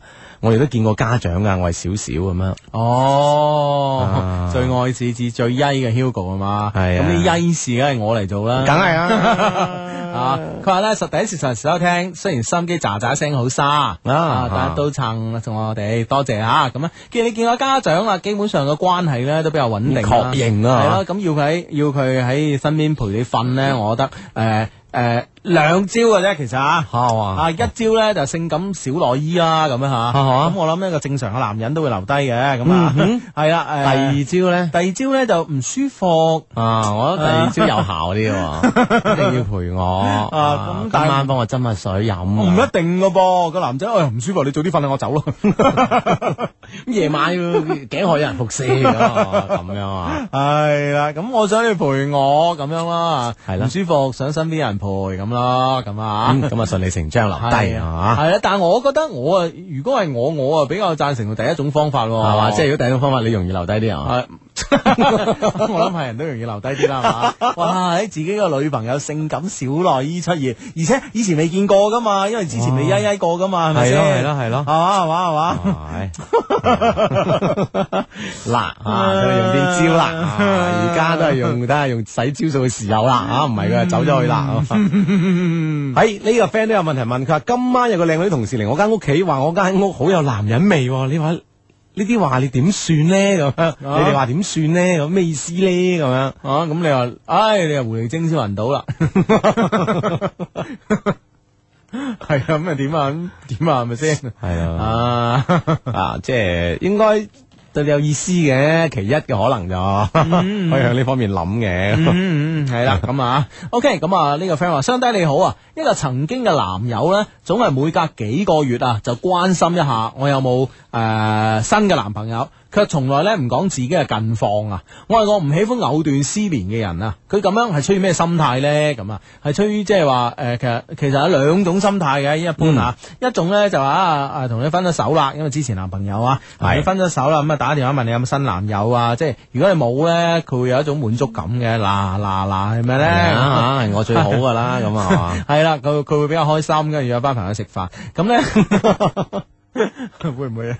唔知會唔會，但即係相對開心 啦。啊咁啊，咁樣咧就诶、呃，当然有另外一種心態咧，就係好似你所講嘅，佢有啲想藕斷絲連啦，嗯但係咧又係不敢越過呃不敢越雷池半步啊！你明唔明白？咁啊，你唔中意佢，咁以後你咪咩咯？係咪係啦，先你會做可能相對就會決絕啲咯，令到佢真係死咗條心咁樣啊，嗯嗯嗯咁啊對大家都好係嘛。系冇錯啦，哇！喺呢個 friend 今日大鑊喎，啊點啊？佢話我今晚咧差啲失咗女兒身哎啊！唉，如果唔係咧，就對唔住我出差嘅男朋友啦，咁樣啊！嗯唉哎呀，系好好堅持堅持啊好啊。呢個 friend 話：哎呀，唔知點算好啦！我中意咗個女仔，啱啱同男朋友分咗手，心情好差。佢前幾日話想要個錫佢，保護佢哥哥。我一時心軟就應承咗，而家好後悔，有冇辦法挽救？咁嗯，你先錫佢咯，先保護佢咯。 真係用嘴嘴去錫佢， 係啦，咁你呢個呢個角色咧，其實即係有利有弊嗯啦，啊嚇，即係利就可以令到你可以同佢親近啦，即係有人嘅哥哥角色嗯係啦要保護佢嚇。係啦弊咧就係呢種身份確認之後咧，會唔會真係成為一個真正意義上嘅哥哥咧？咁咁啊係都誒中國嘅言語、中國文化咁發達，其實都兜得翻嘅係。 即係譬如個女成哥哥啊系， 啦，譬譬如譬如嗰個女仔問你，即係話，诶、嗯我哋唔可以咁噶，你係我哥哥嚟噶，咁啊，嗯你同佢講嗱，你喺中國咧有五十六個诶、呃民族啦吓，係咁喺呢五十六個民族裏边咧，有好大一部分超過三十個民族咧，對情郎嘅稱呼咧都係哥哥嘅。係 啦，啊即係情哥哥啦。係啦係啦，你明唔明白？我係咁樣理解呢句说話嘅，咁 係啦，我哋就隨大流啊， 係咯啊，你要錫佢保護佢啦，咁係嘛，咁啊 OK 啦，啊係嘛嗯，喂，阿志呢個問題真係都幾頭痛喎嗯啊吓，哈心機旁邊嘅 friend 要幫手喎。佢啊話親愛的上帝，你哋對婚前財產公證呢件事點睇呢？我有個朋友啊，話要做公證，佢又唔係好有 錢， 即係憑咩做公證啊？即係冇錢都有個喂錢啦，係呢咪句先说話仲要最後仲要打到個感嘆 號， 啊即係可能喺大家觀念當中，其實都應該係啊，會唔會啊啊？即係真係好有錢啊嘛，係啊誒做一個公證或者係雙方輕輕有啲懸殊啊嘛，啊，即係喺錢銀方面有個懸殊咁啊，做個公證啊嘛，以防以後點點點噶嘛。係咯係咯係啊咯，咁財產婚前財產公證咧，既然有呢樣嘢，其實就係合理嘅嚇。即係存在呢即個係啊合理啦，係咪先吓？即係有有呢個社會需求啦，嗯係嘛哦，但係呢個呢個問題可能關鍵係咪最尾呢句咧？佢又唔係好有錢咁樣。咁但係會唔會就係咁呢？就係因為唔係好有錢，先至驚驚俾人分一半 呢？啊本來都唔多兩公啊， 係啊，你你啊，係嘛？你有得九億，咁你分五千萬做赡養費啊，係咪先？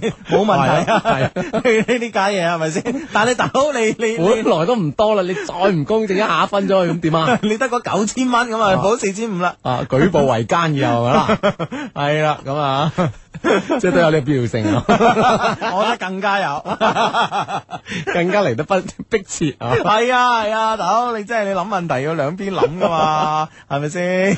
本來都冇咩啦，咁又係嘅，係 咪啊先係嘛？係啦，所以你真係啊，即係要等人哋諗多啲啊 係嘛。啊係啊係啊！喂喂喂，你你你有冇睇呢個誒誒九億同五千萬贍養費嘅新聞啊？我聽你講嘅之後，我喺網喺網站上睇咗下，你估係咪啊？應該係喎，應該係喎。因為咧，我喺網上咧見到啲好事之徒 咧，真係上呢個二零零八嘅呢個胡潤嘅呢個排行榜去睇查下佢排第幾啊？查下排喺排喺嗰個咩啊？果然 咧，就排喺 二百零位啊。係啦係啦哦，身家有九億啊！係啦係啦，李小仲唔係佢係啦，仲咪佢李小龍快餐咁。啊啊，嗯成日都都幾過癮嘅一個花邊新聞 啊！啊呃啊啊！其實誒、呃其實我覺得咧，有錢人咧，誒、當然為我哋嘅社會為佢自己帶來咗財富，為嗯我哋提供咗好多便利嘅服務之外咧，有時咧提供下呢啲咧都幾好玩㗎吓。 即係譬如話我哋睇誒許晉亨啦、劉鑾雄啦啊，誒呢個呢個呢個呢個嗯李嘉欣啦啊、關之琳啦，系 啦系等等啦啊系啦，，其實都诶为我哋提提诶郭台銘啊，都為我哋提提，即係為我哋提供咗好多呢個。係 魚飯樓嘅談資啊，係啦，我覺得咁樣先係一個對社會負責任嘅有錢人啊！啊， 即係無論我要為呢個社會、為係啊人類製造財富，係啊之外，係啊佢要製造呢個話題，係啊啊，係咪先？哦，即係真正意義上嘅有錢人啊，係啊， 可能佢都咁諗㗎 佢哋，所以佢先咁做啊。係啊，係啊。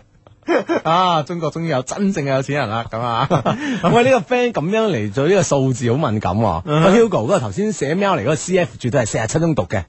佢話嗱，你係一一零二點三四公里啊嘛，嗯嗯嗯嗯嗱一一零二加起身咧就係四，三加四就係七，校友嚟㗎你嘅咁 樣，咁樣估嘅 喺四十七中讀咯，係 啊，真係好好，你達達芬奇密碼啦， 啊，好好，不過好有呢個有，即係可以識向呢方面諗啊，係咯我覺得都係一個天才。天才啊嗯，哇，即係即係啲思維好發散啊，我覺得。係啊，吓得 OK，咁啊呢個 friend 咧就話低低一定要到啊！啱啱翻到嚟廣州，一落飛機咧就即刻短你哋啦。不過唔知點解啊，唔係太清晰咁啊，聽收音機吓。佢話成日咧出差，仲要係出長差嘅人，點拍拖啊？拍咗咧又點保鮮啊？咁樣即係我好驚咧拍拖之後嗰嗰廿幾個月嘅保鮮期一過啊，雙方就 即係關係其實會變化啊。係啊。啊，其實其實我覺得幾好啊，成日出差，每去到每去到一個新嘅地方咧，又識啲下啊新嘅女仔咁樣啊。嗯哼咁、我覺得都係誒、呃，當然誒喺咁多女仔裏邊咧，一定咧，我覺得會有你真正嗰個咯。但係你比其他人多咗好多機會，你知唔知啊？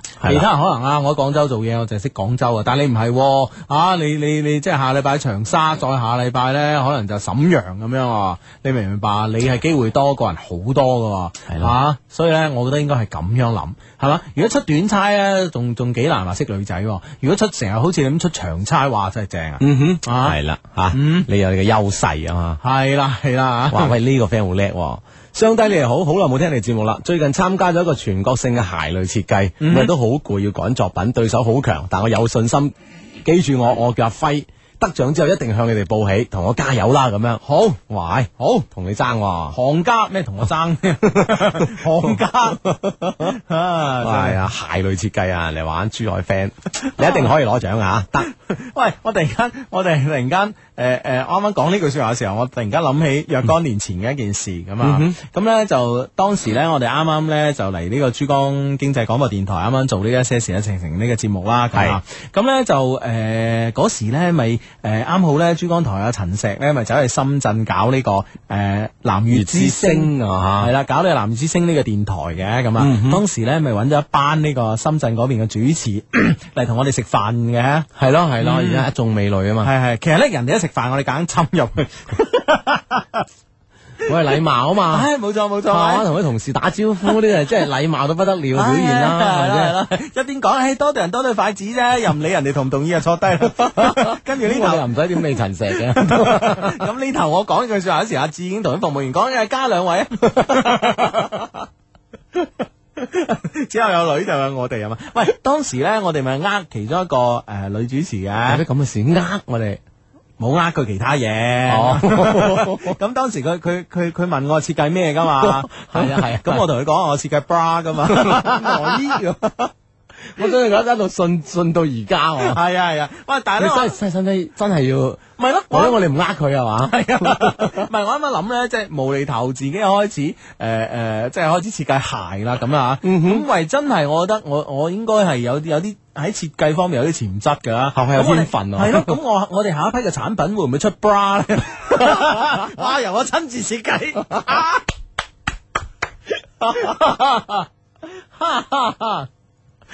我都係為人民服務啫， 又唔使笑到咁嘅， 啊關鍵就係要冇呃人。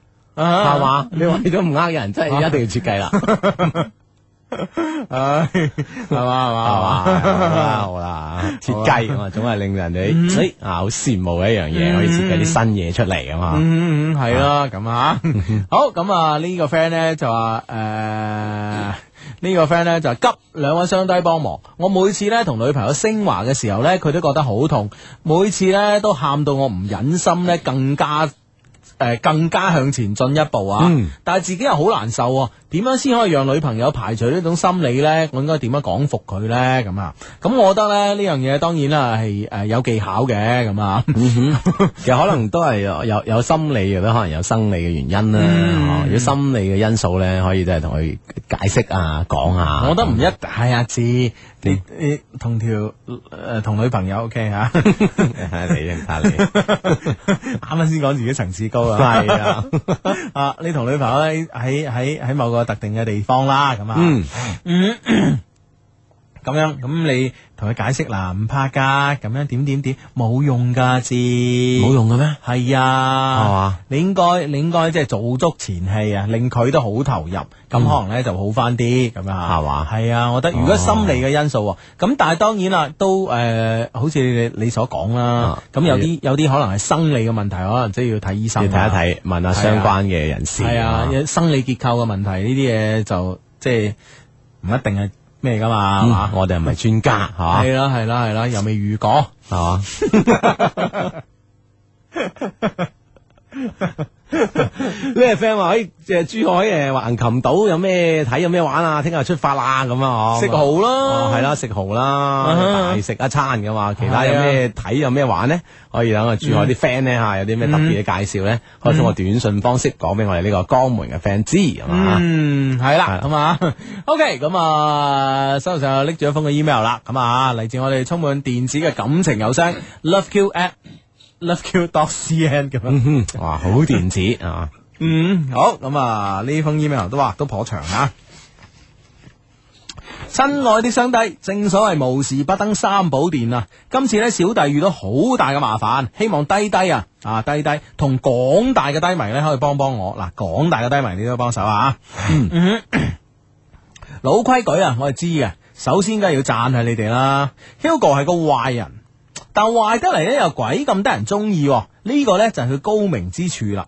而阿志呢係個成熟穩重嘅好男人，誒、 好好男人， 但係呢，依家咁樣嘅好男人呢，都難敵 Hugo 呢類嘅壞人啊。哦雖然 Hugo 成日揾阿志笨，但係咧阿志從來都好包容 Hugo 嘅，就咁樣啊，先使得你兩個喺節目中互補長短，形成絕配，發揮最高嘅境界，產生一種新嘅哲學體系啊！哇， 哇，我都佩服我自己啊！ 當然啦，當然啦。 哲學體系啊嘛，系啊，勁勁！啊！我覺得人生呢，要經歷四個階段啊，分別係無知、成長、成熟同埋衰老。哇，好有哲理啊！然而呢，你哋兩個出現呢，喺我哋低迷嘅生命中呢，誒、嘅第二呢，就起咗重要嘅作用啦，即係成成長。長係啦，你哋讓我哋成長期懂得好多好多學校呢都學唔到嘅知識呢，同埋誒道理。然而呢，你哋堅持以情感為主誒、呃、為主線，其他為輔，中間穿插一啲《三字經》成語同埋金句，形成咗點線面。全輻射嘅三維立體式講授方式，你哋開創咗廣播界嘅新紀元，成為廣播界嘅新人王、下載王。有你哋咁樣嘅兩個人，先至可以使我哋廣大嘅低迷唔再喺感情嘅誒、呃道理上面暈陀陀。你哋幫我清理好思路，點樣去益仔益女，使我哋平淡嘅生活咧多咗漣漪。如果某日你哋突然間消失，我諗廣大嘅低迷咧將會面臨有生以嚟最大最痛苦嘅問題。咁樣讚，都應該對得住你兩位啦啩。而家轉入正題。可唔可以再再讀多次，等我哋再混陀陀多陣，又點又線又面，真係我講起身真係頭頭是道喎！你咪講，事實係咁噶。唉，哎阿志，哇，真係緊要啊！我哋都聽到混陀陀啦，咁啊，嗯，係啊，真係掂啊，真係掂，掂唔掂？想擺上官網啊，梗係要啦， 啊就擺呢段咯，其他都刪咗佢。介紹。唉啊！二零零九年三月二十八號星期六，上個禮拜六啊，一場特大嘅雷暴雨呢，使我認識咗佢。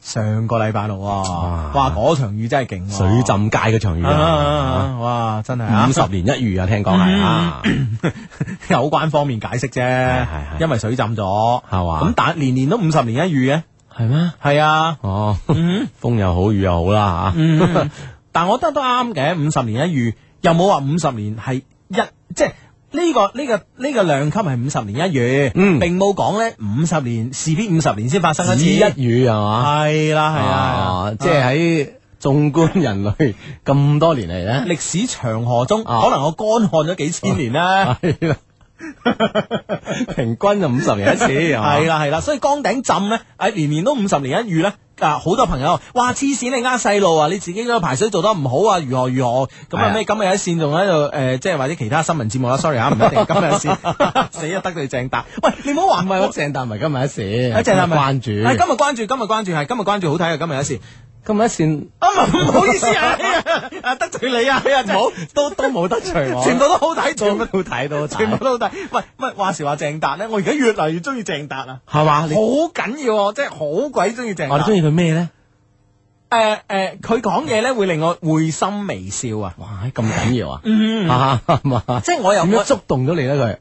呃我覺得即係話你你你嗌我講個好事實一一句説話例子，誒、嗱我可以講舉少少例子，但係我、啊哈我唔知你會唔會誒同、我有一樣嘅感受噶嘛。啊哈咁咧就話說咧，就唔知邊個地方咧有個壩啦，有個水誒、呃、發電站嘅壩咧，就即係差唔多潰壩啦咁啊，咁咧、就要炸咗佢咁啊。嗯啊咁、當地一個官員咧就對住呢個電視記者講，要點樣炸點樣炸嚇，咁、嗯可能要分段啊、分段爆破啊諸如此類咁係啦啊。係啦係啦講得好頭頭是道，咁啊鏡頭霍一聲翻翻嚟誒誒鄭達度啊鄭達嗰度，咁鄭達咧就。依然就係坐喺度啊，嗰件衫 啊，唉，你唔好理人哋啊！咁啊，鄭達咧，鄭達咧講句说話，但係原話係點樣我唔記得嗯啦。即係即係佢意思啊，即係果然係當官嘅講嘢有呢個诶诶诶呢個當官人講嘢嗰種感覺啦，大概係咁嘅意思啦。係其實當時我會心微笑，因為我我我我睇緊嗰個诶官員講嘢嘅時候咧，我我我都覺得哇呢條友咁官腔嘅真係掂啊咁嗯啊，真係掂，我讚許佢嘅吓。 咁啊，鄭達有講呢句说話啊，我覺得即係大家即係有係共鳴喎，有共鳴，真係好中意鄭達，好中意鄭達，係嘛啊，我我我覺得佢已經好得噶啦。講起鄭達啊，因為 鄭嗱，因為誒阿達哥咧就係係誒我哋廣播界嘅泰斗級誒啊人馬前輩啊，前輩，你啲已經，嚇即係呢個詞已經不足以嚟形容佢，我覺得我呢個詞啊泰斗級嘅。啊啊，鄭達已經係泰斗級嘅人馬啦，我覺得應該好勁。但係呢個早年呢，我覺得喺電台做節目呢，就話即係誒，當然即係話做一啲誒好輕鬆、好幽默嘅節嗯目嚇。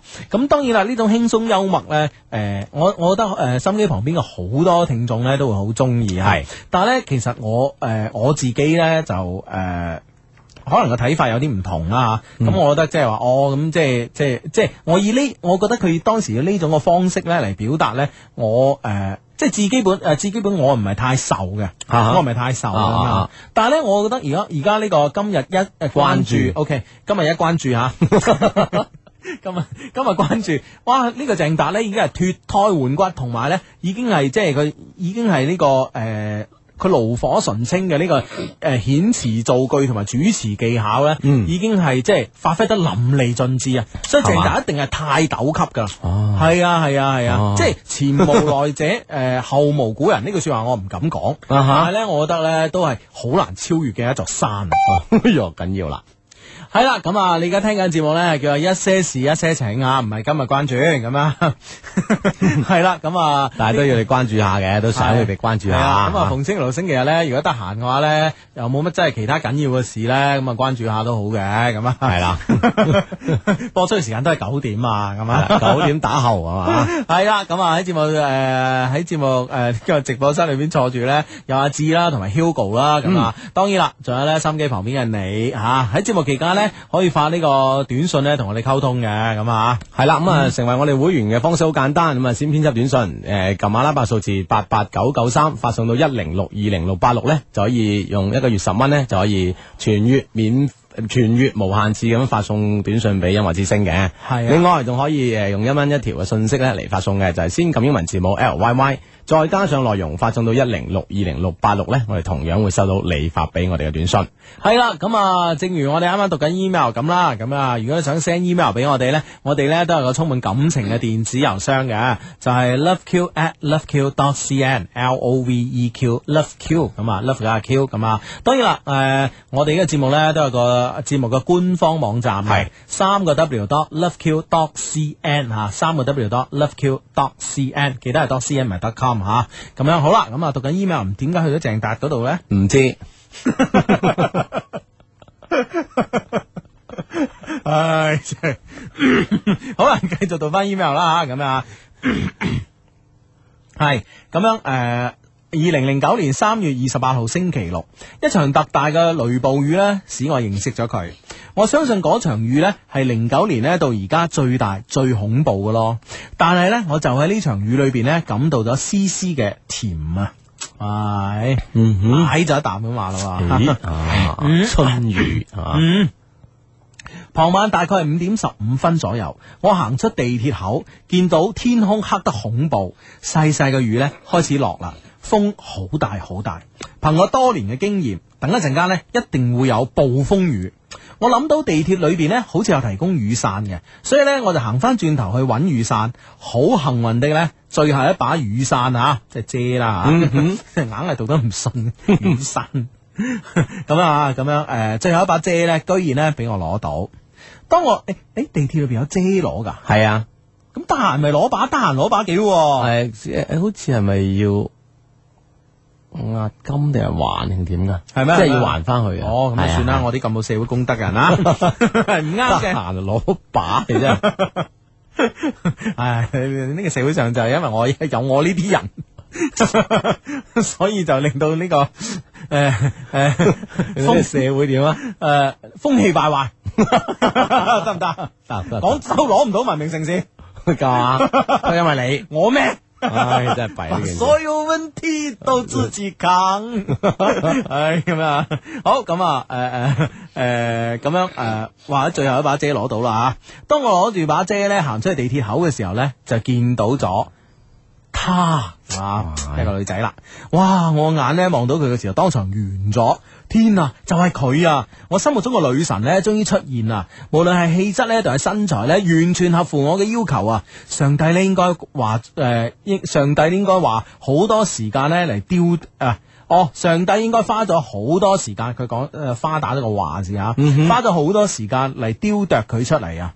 哇，佢完佢係一個完美體啊！長長嘅頭髮，眼大大，淡妝突出佢嘅自然氣質。一室誒、呃一 set 黑色嘅套裝，應該係辦公室人員嚟㗎，嗯即係 O L。啊嘛，係啦，我諗呢，我已經招突咗啦。我目不轉睛咁樣及住佢，佢呢，誒現而家我呢，發現佢呢個表情好似好急咁樣，好似呢，有種有種要衝走嘅衝動啊！即係咁大雨都要衝出去啦。係啦呢個時候呢，我不自然咁樣行到佢身邊，不自然係嘛？我覺得好自然啦、係咪先？即係人嗯哋幫人哋嗰種嗰種心啊，令到佢咧，哎，嗯，係就不自然行喺身邊。啊，係啊，係。但我如果係我，我就會好自然咁行喺身邊咯。 你要遮啊，十五蚊。 唉，講真係因為我，講真係因為我。阿志，你唔好用鄙視眼光見到，望住我，望住我啊！真係弊呢件事。 唉，咁樣啊，係咁樣誒誒、呃嗯，不自然咁啊樣行去身邊講，小姐，使唔使我送你一程啊？而家咁嘅天氣呢，等一陣間呢，一定會有暴風雨㗎。小姐，我睇你呢，好似有急事咁喎。如果你而家唔走呢，等陣間落起大雨呢，你想走都難啦。加上呢，呢場雨呢，都唔知落到幾時嘅。哇，係係，足流暢喎。係啊即係分析得頭頭是道喂喎。唔知係咪我讀得流暢呢？當時可能係咁嘅喎。 當時係點咧？你覺得？當時可能小姐小姐使使唔使送你一程啊？而家咁嘅天氣咧，等等等陣間一定要暴風雨啊！你你 你你唔好咁 啊望住我啦，我隻風濕腳啊，我知啊，小姐我。 我睇你好似有急急急急急事咁啊！如果你而家唔走，等陣間落起大大大雨咧，想走都難啦。講唔到啦。加上呢場雨咧，都唔知 落落到幾時嘅，咁樣有誠意啲喎。 但係無論點，即係字裏行間咧，即係邏輯性好強啊，係啊係啊分析得頭頭是道，係系啊，咯，呢樣嘢好緊要啊，基本上咧係冇多餘嘅字啊。係啦，就將即係即將面臨嘅形勢咧分析得好透徹，係啦係係啦係啦呢個時候嗰個女神點咧吓？佢用懷疑又猶豫嘅眼神睇一睇我，然之後講一句：咁樣會唔會阻住你翻屋企噶？咁樣吓，吓啊，哇哇！如果有有個女仔咁樣同你講，你點講？ 梗係唔會啦，咁咁，如果俾我咧，你會點啊？你屋企咪即係我屋企？人哋唔理出邊 幾大場，如果捉一飆走咗，話俾 一跳起身，隻腳喺度轉圈，一落地，嘭一聲冇咗。你聽，飆都唔知去邊， 啲魚都未落嚟啊已經。唉，嗱，睇下我哋嘅男主角點講啊！片啊，最後，哎，叫迷途小羔羊啊，啊阿楊啦吓 ，OK，睇下楊點講啦。人哋女仔咁咁咁樣咁樣問噶，睇下楊點講啦啊吓。佢咧就話，誒啊誒，阿楊咧首先感覺到咧就係天啊，把聲居然仲咁好聽，救命啊！真係聲色藝俱唔俱全有藝啊，未 知啦。唉啊！於是咧我就講，我就住喺附近啫嘛，好快就可以到噶啦。咁你住邊啦？誒、我遮埋你啊！啊，真係啊！果然啊，又同你啊，同我完全唔同、啊， 唔同風格啊，阿楊啊，楊好緊要啊即，係佢好，佢每一句説話都好理性啊，係啦，令人不得不即係相信係真嘅。係啦，嗯即係一步一步行近即係好似佢所設計嘅嘢入邊。係啊，啊係啊係啊！佢所設計嘅陷阱啊，唔係想設計嘅點樣幫呢個女仔係嘛？ 設計唔一定陷阱。陷阱 啊！嗱，好似你講話冇咁啊，咁人哋覺得哇，呢、個呢、個答案即係誒，即係唔知 即係。即係種即係可可信性唔大啦，起係啊碼先係咪先？係啊係啊，但係你冇道理啊嘛，人哋人哋話啊，即係嗱，我住得好近啫，嗱，如果行到嗰度咁，你俾把遮你自己行咯，咁樣係嘛？係啦你明唔明白？因為哇近係啊係啊，好有道理，令人不得不相信啊！係嗯哼嘛啊，阿楊真係緊要啦。好似我咁答啊死啦！ 我唔係我覺得你答係有好處 噶，如果變得好快，雨都未落到已經翻到屋企啦，翻到屋企啊，你係好有好處啲啊。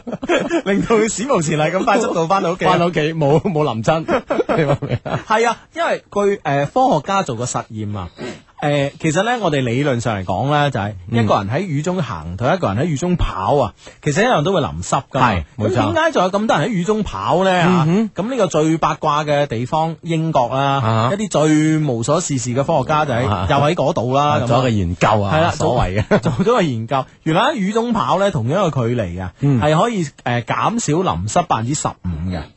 咁都係少淋濕一啲啊，係 咪 先？係啊係啊，所以有道理嘅，快啲跑翻去 啊！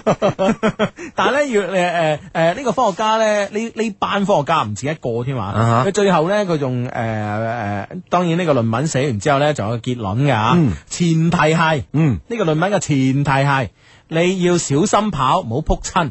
如果你跌親落地下咧，你個誒身身體嘅呢、個呢、個，濕嘅程度啊咧 濕嘅程度咧，反而會增加百分之三十五。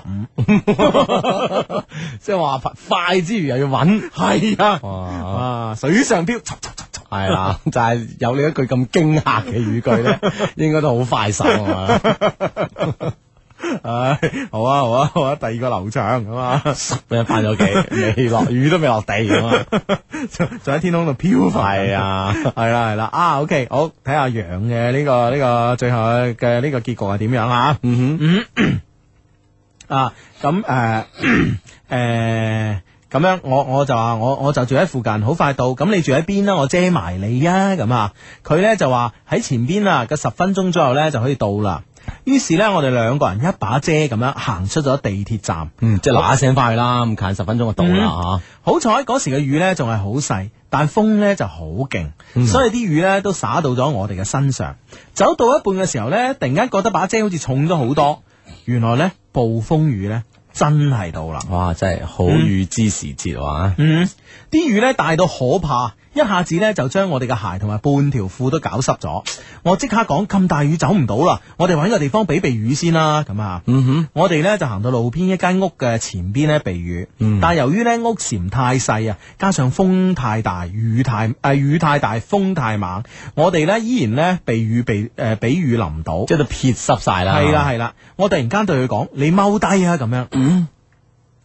何一啊咁嘅動作行為啊啊，唉唉到底想點咧嚇？吓，係啊，踎低喎，係啦 係嘛？以你睇呢個日本動作片嘅，我哋個日本 friend 今日今日 send 咗個 email 過嚟啊，係啊，講咗日本動作片呢個詞 啊，即係都幾有創新喎。以你喺呢個日本動作啊 片，你覺得一個男仔要個女仔踎低想踎低係嘛想做咩咧？唔知 啊，我好多動作嘅，我諗我知係咩咧？ 係咩啊？綁鞋 帶。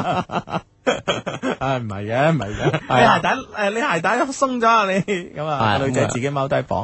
啊咁阿楊點解叫佢踎低咧？嗯喺呢個橫風橫雨嘅嘅日子入邊，系啊，嗱唔單止我哋咧都都都疑惑啊，而呢個女仔咧，佢同樣啊用疑惑嘅眼神咧望住我，我話你先踎低啦。於是咧，佢好聽話咁踎低咗啦。我咧就將雨遮放咗喺個手手裏邊，哦咁、樣雨遮咧就可以把佢好好地咧保護起身即。係嗯成個人都遮住啦。系啊，唔會俾雨淋到、啊哈。咁樣诶、誒我佢講你唔要遮咩？咁你點啊？你咁樣會俾雨淋親嘅、喎。我話咁樣，我話我話咁樣嘅雨呢，我仲頂得住雨，哇頂得住，哇哇！！嗯當日五十年一遇嘅大八級強颱風，嗯哇！我啲 friend 都緊要啊，嗯身體好，嗯嗯 頂得住。啊， 好咁啊，咁樣诶诶，继、繼續啦吓，咁樣。但係我覺得又有啲不雅喎，一個女仔雨中踎喺度，咁其他人會點諗呢？大把遮遮住嗰個人嘅樣噶啦，已 經咁啊係。啊睇唔到。啊，咁樣啊，誒、雨咧仲喺度瘋狂地敲擊住大地，哇！呢、個詞我中意啊嗯，敲擊住大地，而我嘅身咧已經濕咗一半啦，眼鏡咧前邊全部都係水滴，佢不時咁樣望望我。我問佢點解你咁趕時間啊？我見到好多人咧都留喺地鐵站避雨喎、都係等大雨過咗先走噶啦。加上而家先五點幾啫，仲好早啊！佢咧就回答講，誒、回答啊，因為咧我房間嘅窗開咗，我想翻去關。唉，同你一樣 喎， 但係我堅持到夜晚十一點做完節目先翻去關喎、 係啊同你一 樣喎，冇關窗咁樣， 唉，原來同道中人。唔覺得唔覺得我哋話你屋企就我屋企啊？果然有先見之 明啊！咁啊係喎，真係得 喎。下次係咪應該同佢講，俾咗幾條時我，我幫你跑過先，你擔住把遮慢慢行咁。都係唉，真係啊。OK，咁 啊，佢話咧，誒、想翻去關，如果唔係咧，咁大雨，我房間裏邊嘅嘢咧，一定一定咧，全部濕晒咯。我回答，哦，原來咁。佢又講，而家唔使啦，咁大雨一定會濕晒噶啦。而即係家冇得翻掹啊係啦，而家翻到去都冇用噶啦。聽到佢講到呢度咧，好似好唔開心咁樣。於是我就問啦：你屋企冇人嘅咩？落雨都應該有人關窗㗎咁啊！佢話咧，佢係自己一個人住嘅。哇！有機會啊！唔係廣州人嚟嘅。我又話一個人喺廣州工作生活真係唔容易喎、有時候呢，要面對好多嘢，真係好頭痛噶。佢話係啊，就好似今次咁咯，一場咁樣嘅大雨呢，我哋要誒、呃辛苦好幾日呢，先至可以搞翻好俾淋濕嘅嘢，真係煩啦。喺剩低落嚟嘅交談裏邊呢，我得知呢，佢喺一間公司呢做文員嘅，咁樣嚇。雨仲係咁大，其中呢仲夾雜住幾個響雷。都嚇到佢咧震咗一下。我就話冇嘢嘅，誒、雷響啫，你蒙住耳仔就冇嘢噶啦，咁樣嚇。雨落咗好耐好耐，而家回想起當時嘅情形呢，真係好搞笑。我背誒、呃我背靠住牆，企住一動都不動，而佢呢就踎住用遮擋住前面嘅雨。慢慢地，雨終於開始細啦，風呢亦唔大啦。我講我哋都走啦，而家唔係咁大雨啦。佢呢就邊企起身邊講，我呃佢話你等等，你等等咁樣啊，等咩呢？嚇、我翻轉頭問佢，喂，你做咩啊？就快走啦啊嚇，雨勢啦咁樣。佢話咧可能踎得太耐咧，隻腳有啲痹啊，乜落避晒 啊？係，咯，我就話啊係喎啊，跟我睇咗下前邊講，你使唔使除鞋啊？佢話你點解咁講嘅？我話你睇下前邊，佢隨住我手指個方向睇去，睇去前邊，見到咧前面嘅路面咧都變咗水塘啦。佢話唔使咯，反正我鞋都濕咗啦。我哋咧又笑咗笑，於是咧我哋兩個就繼續向前走啦。走咗五分鐘左右呢，就到咗佢屋企樓下啦。我問佢：你住幾樓啊？佢話五樓啊，仲講一聲唔該，跟住呢，少少就翻咗上樓啦。嗯，死咯！佢佢對我嗰笑一笑啊，已經把我嘅心征服咗咯。啊，招突啦，系啦啊，我傻傻咁样喺个楼下咧企咗阵间，先至走咁样啊。睇清地形地勢啊， 人哋当时系呆咗啊！ 知道門牌號碼啊， 嗯哦，真啊係，诶，招突咗阿楊啊，哼，系啦。当我翻到宿舍咧，把湿衫处理咗嘅时候，跑到沖涼房沖涼嘅時候咧，腦入邊成日出現嘅佢嘅畫面啊！當時我諗，唉，我已經不能自拔啦。但係我突然間諗起，我點解冇問佢攞電話嘅？係咯，唉，真系冇面見 Hugo 啊，同阿志咯。作為元老級嘅我啊，居然犯咗咁低級嘅錯誤啊！可能咧真係俾佢打亂咗我一貫沉着冷靜嘅思維啊！見到佢真係方寸大亂啊！嗯係咯，從所有嘅對話當中都係好沉着冷靜啊，好有邏輯性啊，咪先係啊係啊但係最瞬間，最後一瞬間佢一笑，哼，係啊。哦其實我覺得佢即係踎喺度，即係避雨嗰時傾偈，其實诶攞、到呢個手提電話 number 嘅，或者攞到 Q 號嘅诶、呃 Q 號嘅機會係好大好大噶嘛。啊係咯，大家喺度吓啊都都要揾啲嘢傾噶啦，係咪嗯先？嗯嗯，嗰下冇，唉，佢可能諗住分手啊先問噶，但係殊不知對方一笑，嗯。計劃打破咗。其實分手文攞電話呢，係一個誒、呃比較好嘅計劃，但係呢又係一個誒、呃比較最後失敗居多嘅計劃。即係比較冒險啦。係啊，嗱就好似你去到誒、呃酒吧玩，你見到個女仔啊，一齊過嚟玩啦，誒十五二十好，玩色中即我係好玩到好開心，全係啦程。咁你嘅時候呢，你覺得哇呢、個女仔幾索喎咁啊，真問佢攞 number 先臨走嗰時。係但啦，係咧，往往咧就會有一啲嘅誒誒一啲嘅突發事件咧，令到佢突然間話走啊，譬如話誒、呃又或者你朋友冧咗，突然間又走啊，卒之都冇攞到哦或啦。者去第二張台玩就係啊再都唔翻嚟啦。係啊，卒之都冇攞 number 嘅，所以咧就一定咧就係哎誒一漏到對方玩咧，誒、開始攀談傾咗兩句咧就誒、哎有你冇你攞 number 啊，覺先。得有機會即刻攞先。啊係啦，，如果佢唔俾你咧，你同佢玩有乜意義咧？係嘛？係咪 先？你個 friend 話快啲翻去問佢攞電話號碼啦，咁樣即係涼都唔沖啊，嗱嗱聲翻轉頭咁啊，係嗯嘛？橫掂近咁啊，啊係 喎。系啊，所以我覺得咧，就喺任何機會上邊啊，只要你一開始可以攞到 number 嘅咧，就盡早攞，因為到最後咧可能會有好多好多誒誒，即係突啊發嘅事件係啦，啦亂。七八糟、奇離古怪嘅原因咧，令你攞唔到嘅。嗯，係啊，呢樣嘢嗱，先下手為強啊。切記切記啊！嗯誒好啦，咁啊吓，咁樣我快速地回憶兩位情場高手傳俾我嘅界女招數啊，但好似冇一個冇一招可以用得上咁喎。我諗過喺個樓下等佢，然之後扮偶遇，但係咁樣好似行唔通喎，因為佢響東我響西。唔知道呢係當局者迷嘅原因呢，定係點樣啦？誒、我就真係諗唔到用咩方法嚟製造下一次嘅相遇咯。雖然呢係一些事一些情嘅元老啊，但我今次真係唔知點做啦。Hugo，我係咪好失敗啊？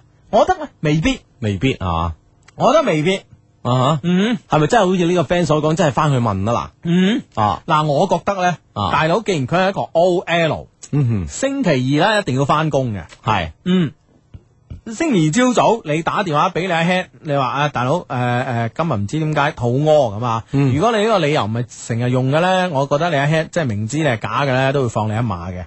咁咧你又提早去佢屋企樓下等佢，啊因為你預佢啊嘛。因為我我相信你哋你哋傾偈都有傾到誒，佢喺邊度翻工係啊啦，做啲咩 啊？大概知道佢翻工時間啊。即係。至基本係翻工地點啊！嗯你你你可以因到佢會幾點鐘落樓啊？係咁當然穩陣起見，你提早一個鐘半個鐘，我覺得都值得㗎啦。嗯，係就咪在先？他屋企附近，係係啊係啊係啊！咁啊，篤佢串牛雜啊！咁早冇牛雜啊， 揸住個麵包得唔得啊？ 揸住個麵包啊，跟飲住咗。支奶啊，係啦係啦係啦，咁啊，誒跟住買多盒酸奶俾你啊，咁啊，係酸奶係女仔中意飲嘅，嚇 係嘛？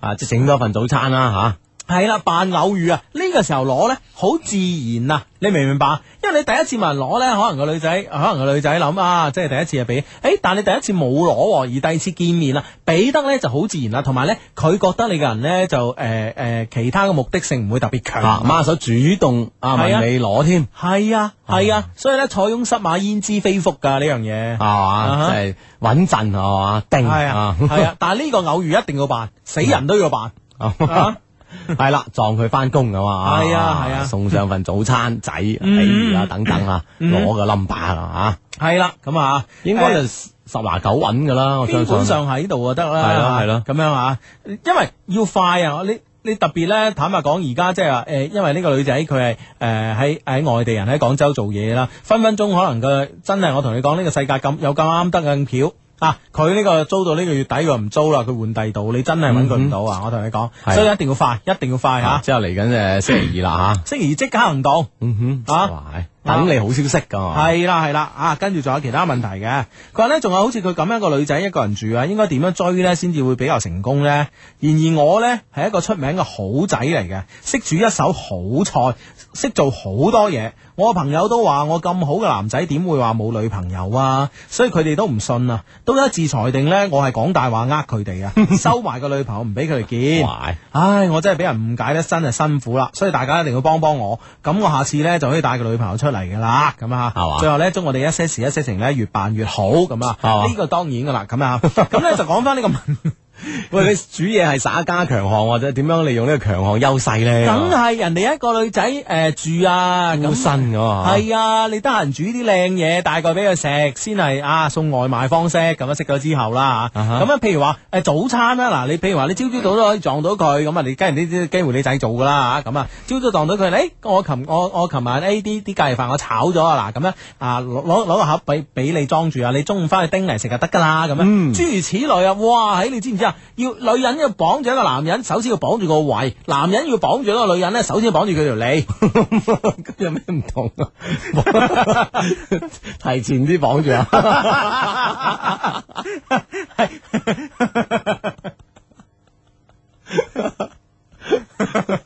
哇！你你如果真係，我同你講，阿楊，你如果真係冇呢個耍家功夫咧，真係唔知點幫你。啦你有呢個耍家功夫，話得晒啦，係咪先？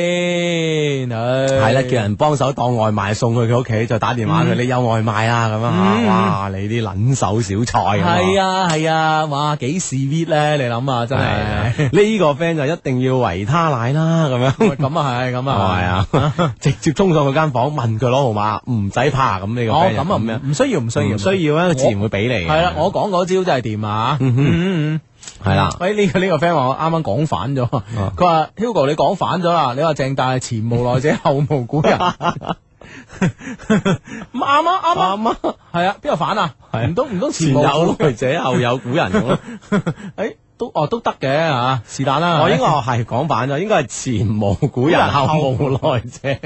唉唉，sorry sorry sorry，唉係啦，咁啊掂晒啦，哇係啦係喺呢、個 friend 就話：，誒，你啊煮得靚湯，誒、美食咁啊，絕對抱得美人歸啦，咁啊，嗯係啦啊，係啦洋洋啊嘛，係啦，咁所以咧嗱，真係即係你話男仔女仔咧煮得一場好誒、煮得一手手好菜啊好，菜咧，真係得㗎。啊，即係諗諗唔到喺呢個啊風雨交加的晚上，嗯啊都有啲咁嘅豔遇，都啊，有佢嘅用途嘅。係啦。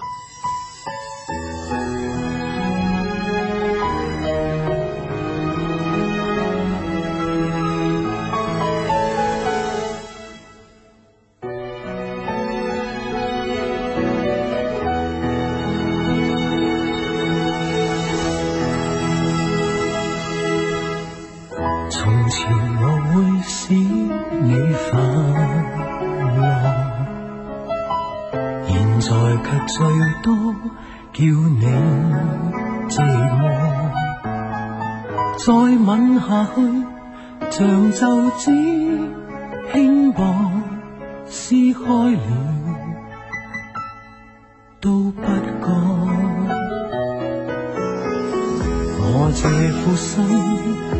已有预备，随时有块玻璃破碎多地，勉强下去，我会憎你，只差那一口气，不信眼泪。能令失落的你愛下去，難收的覆水，將感情慢慢盪開去。如果你太累，及時地道別沒有罪，牽手來，空手去，走去。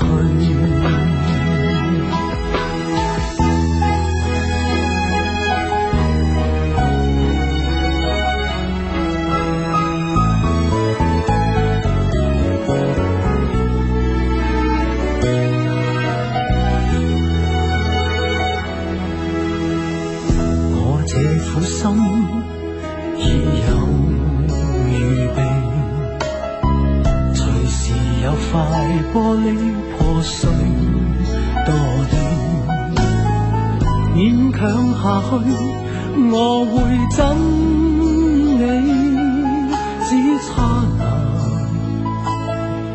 一口气，不信眼泪。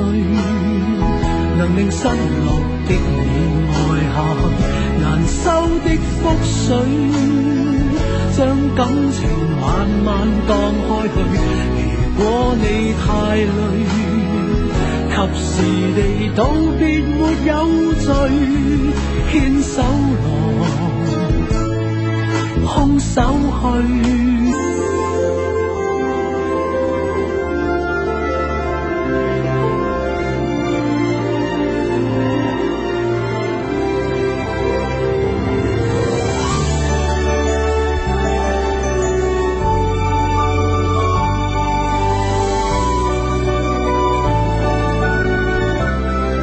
Music FM 九九三，廣東電台音樂之聲，音樂娛樂第一台。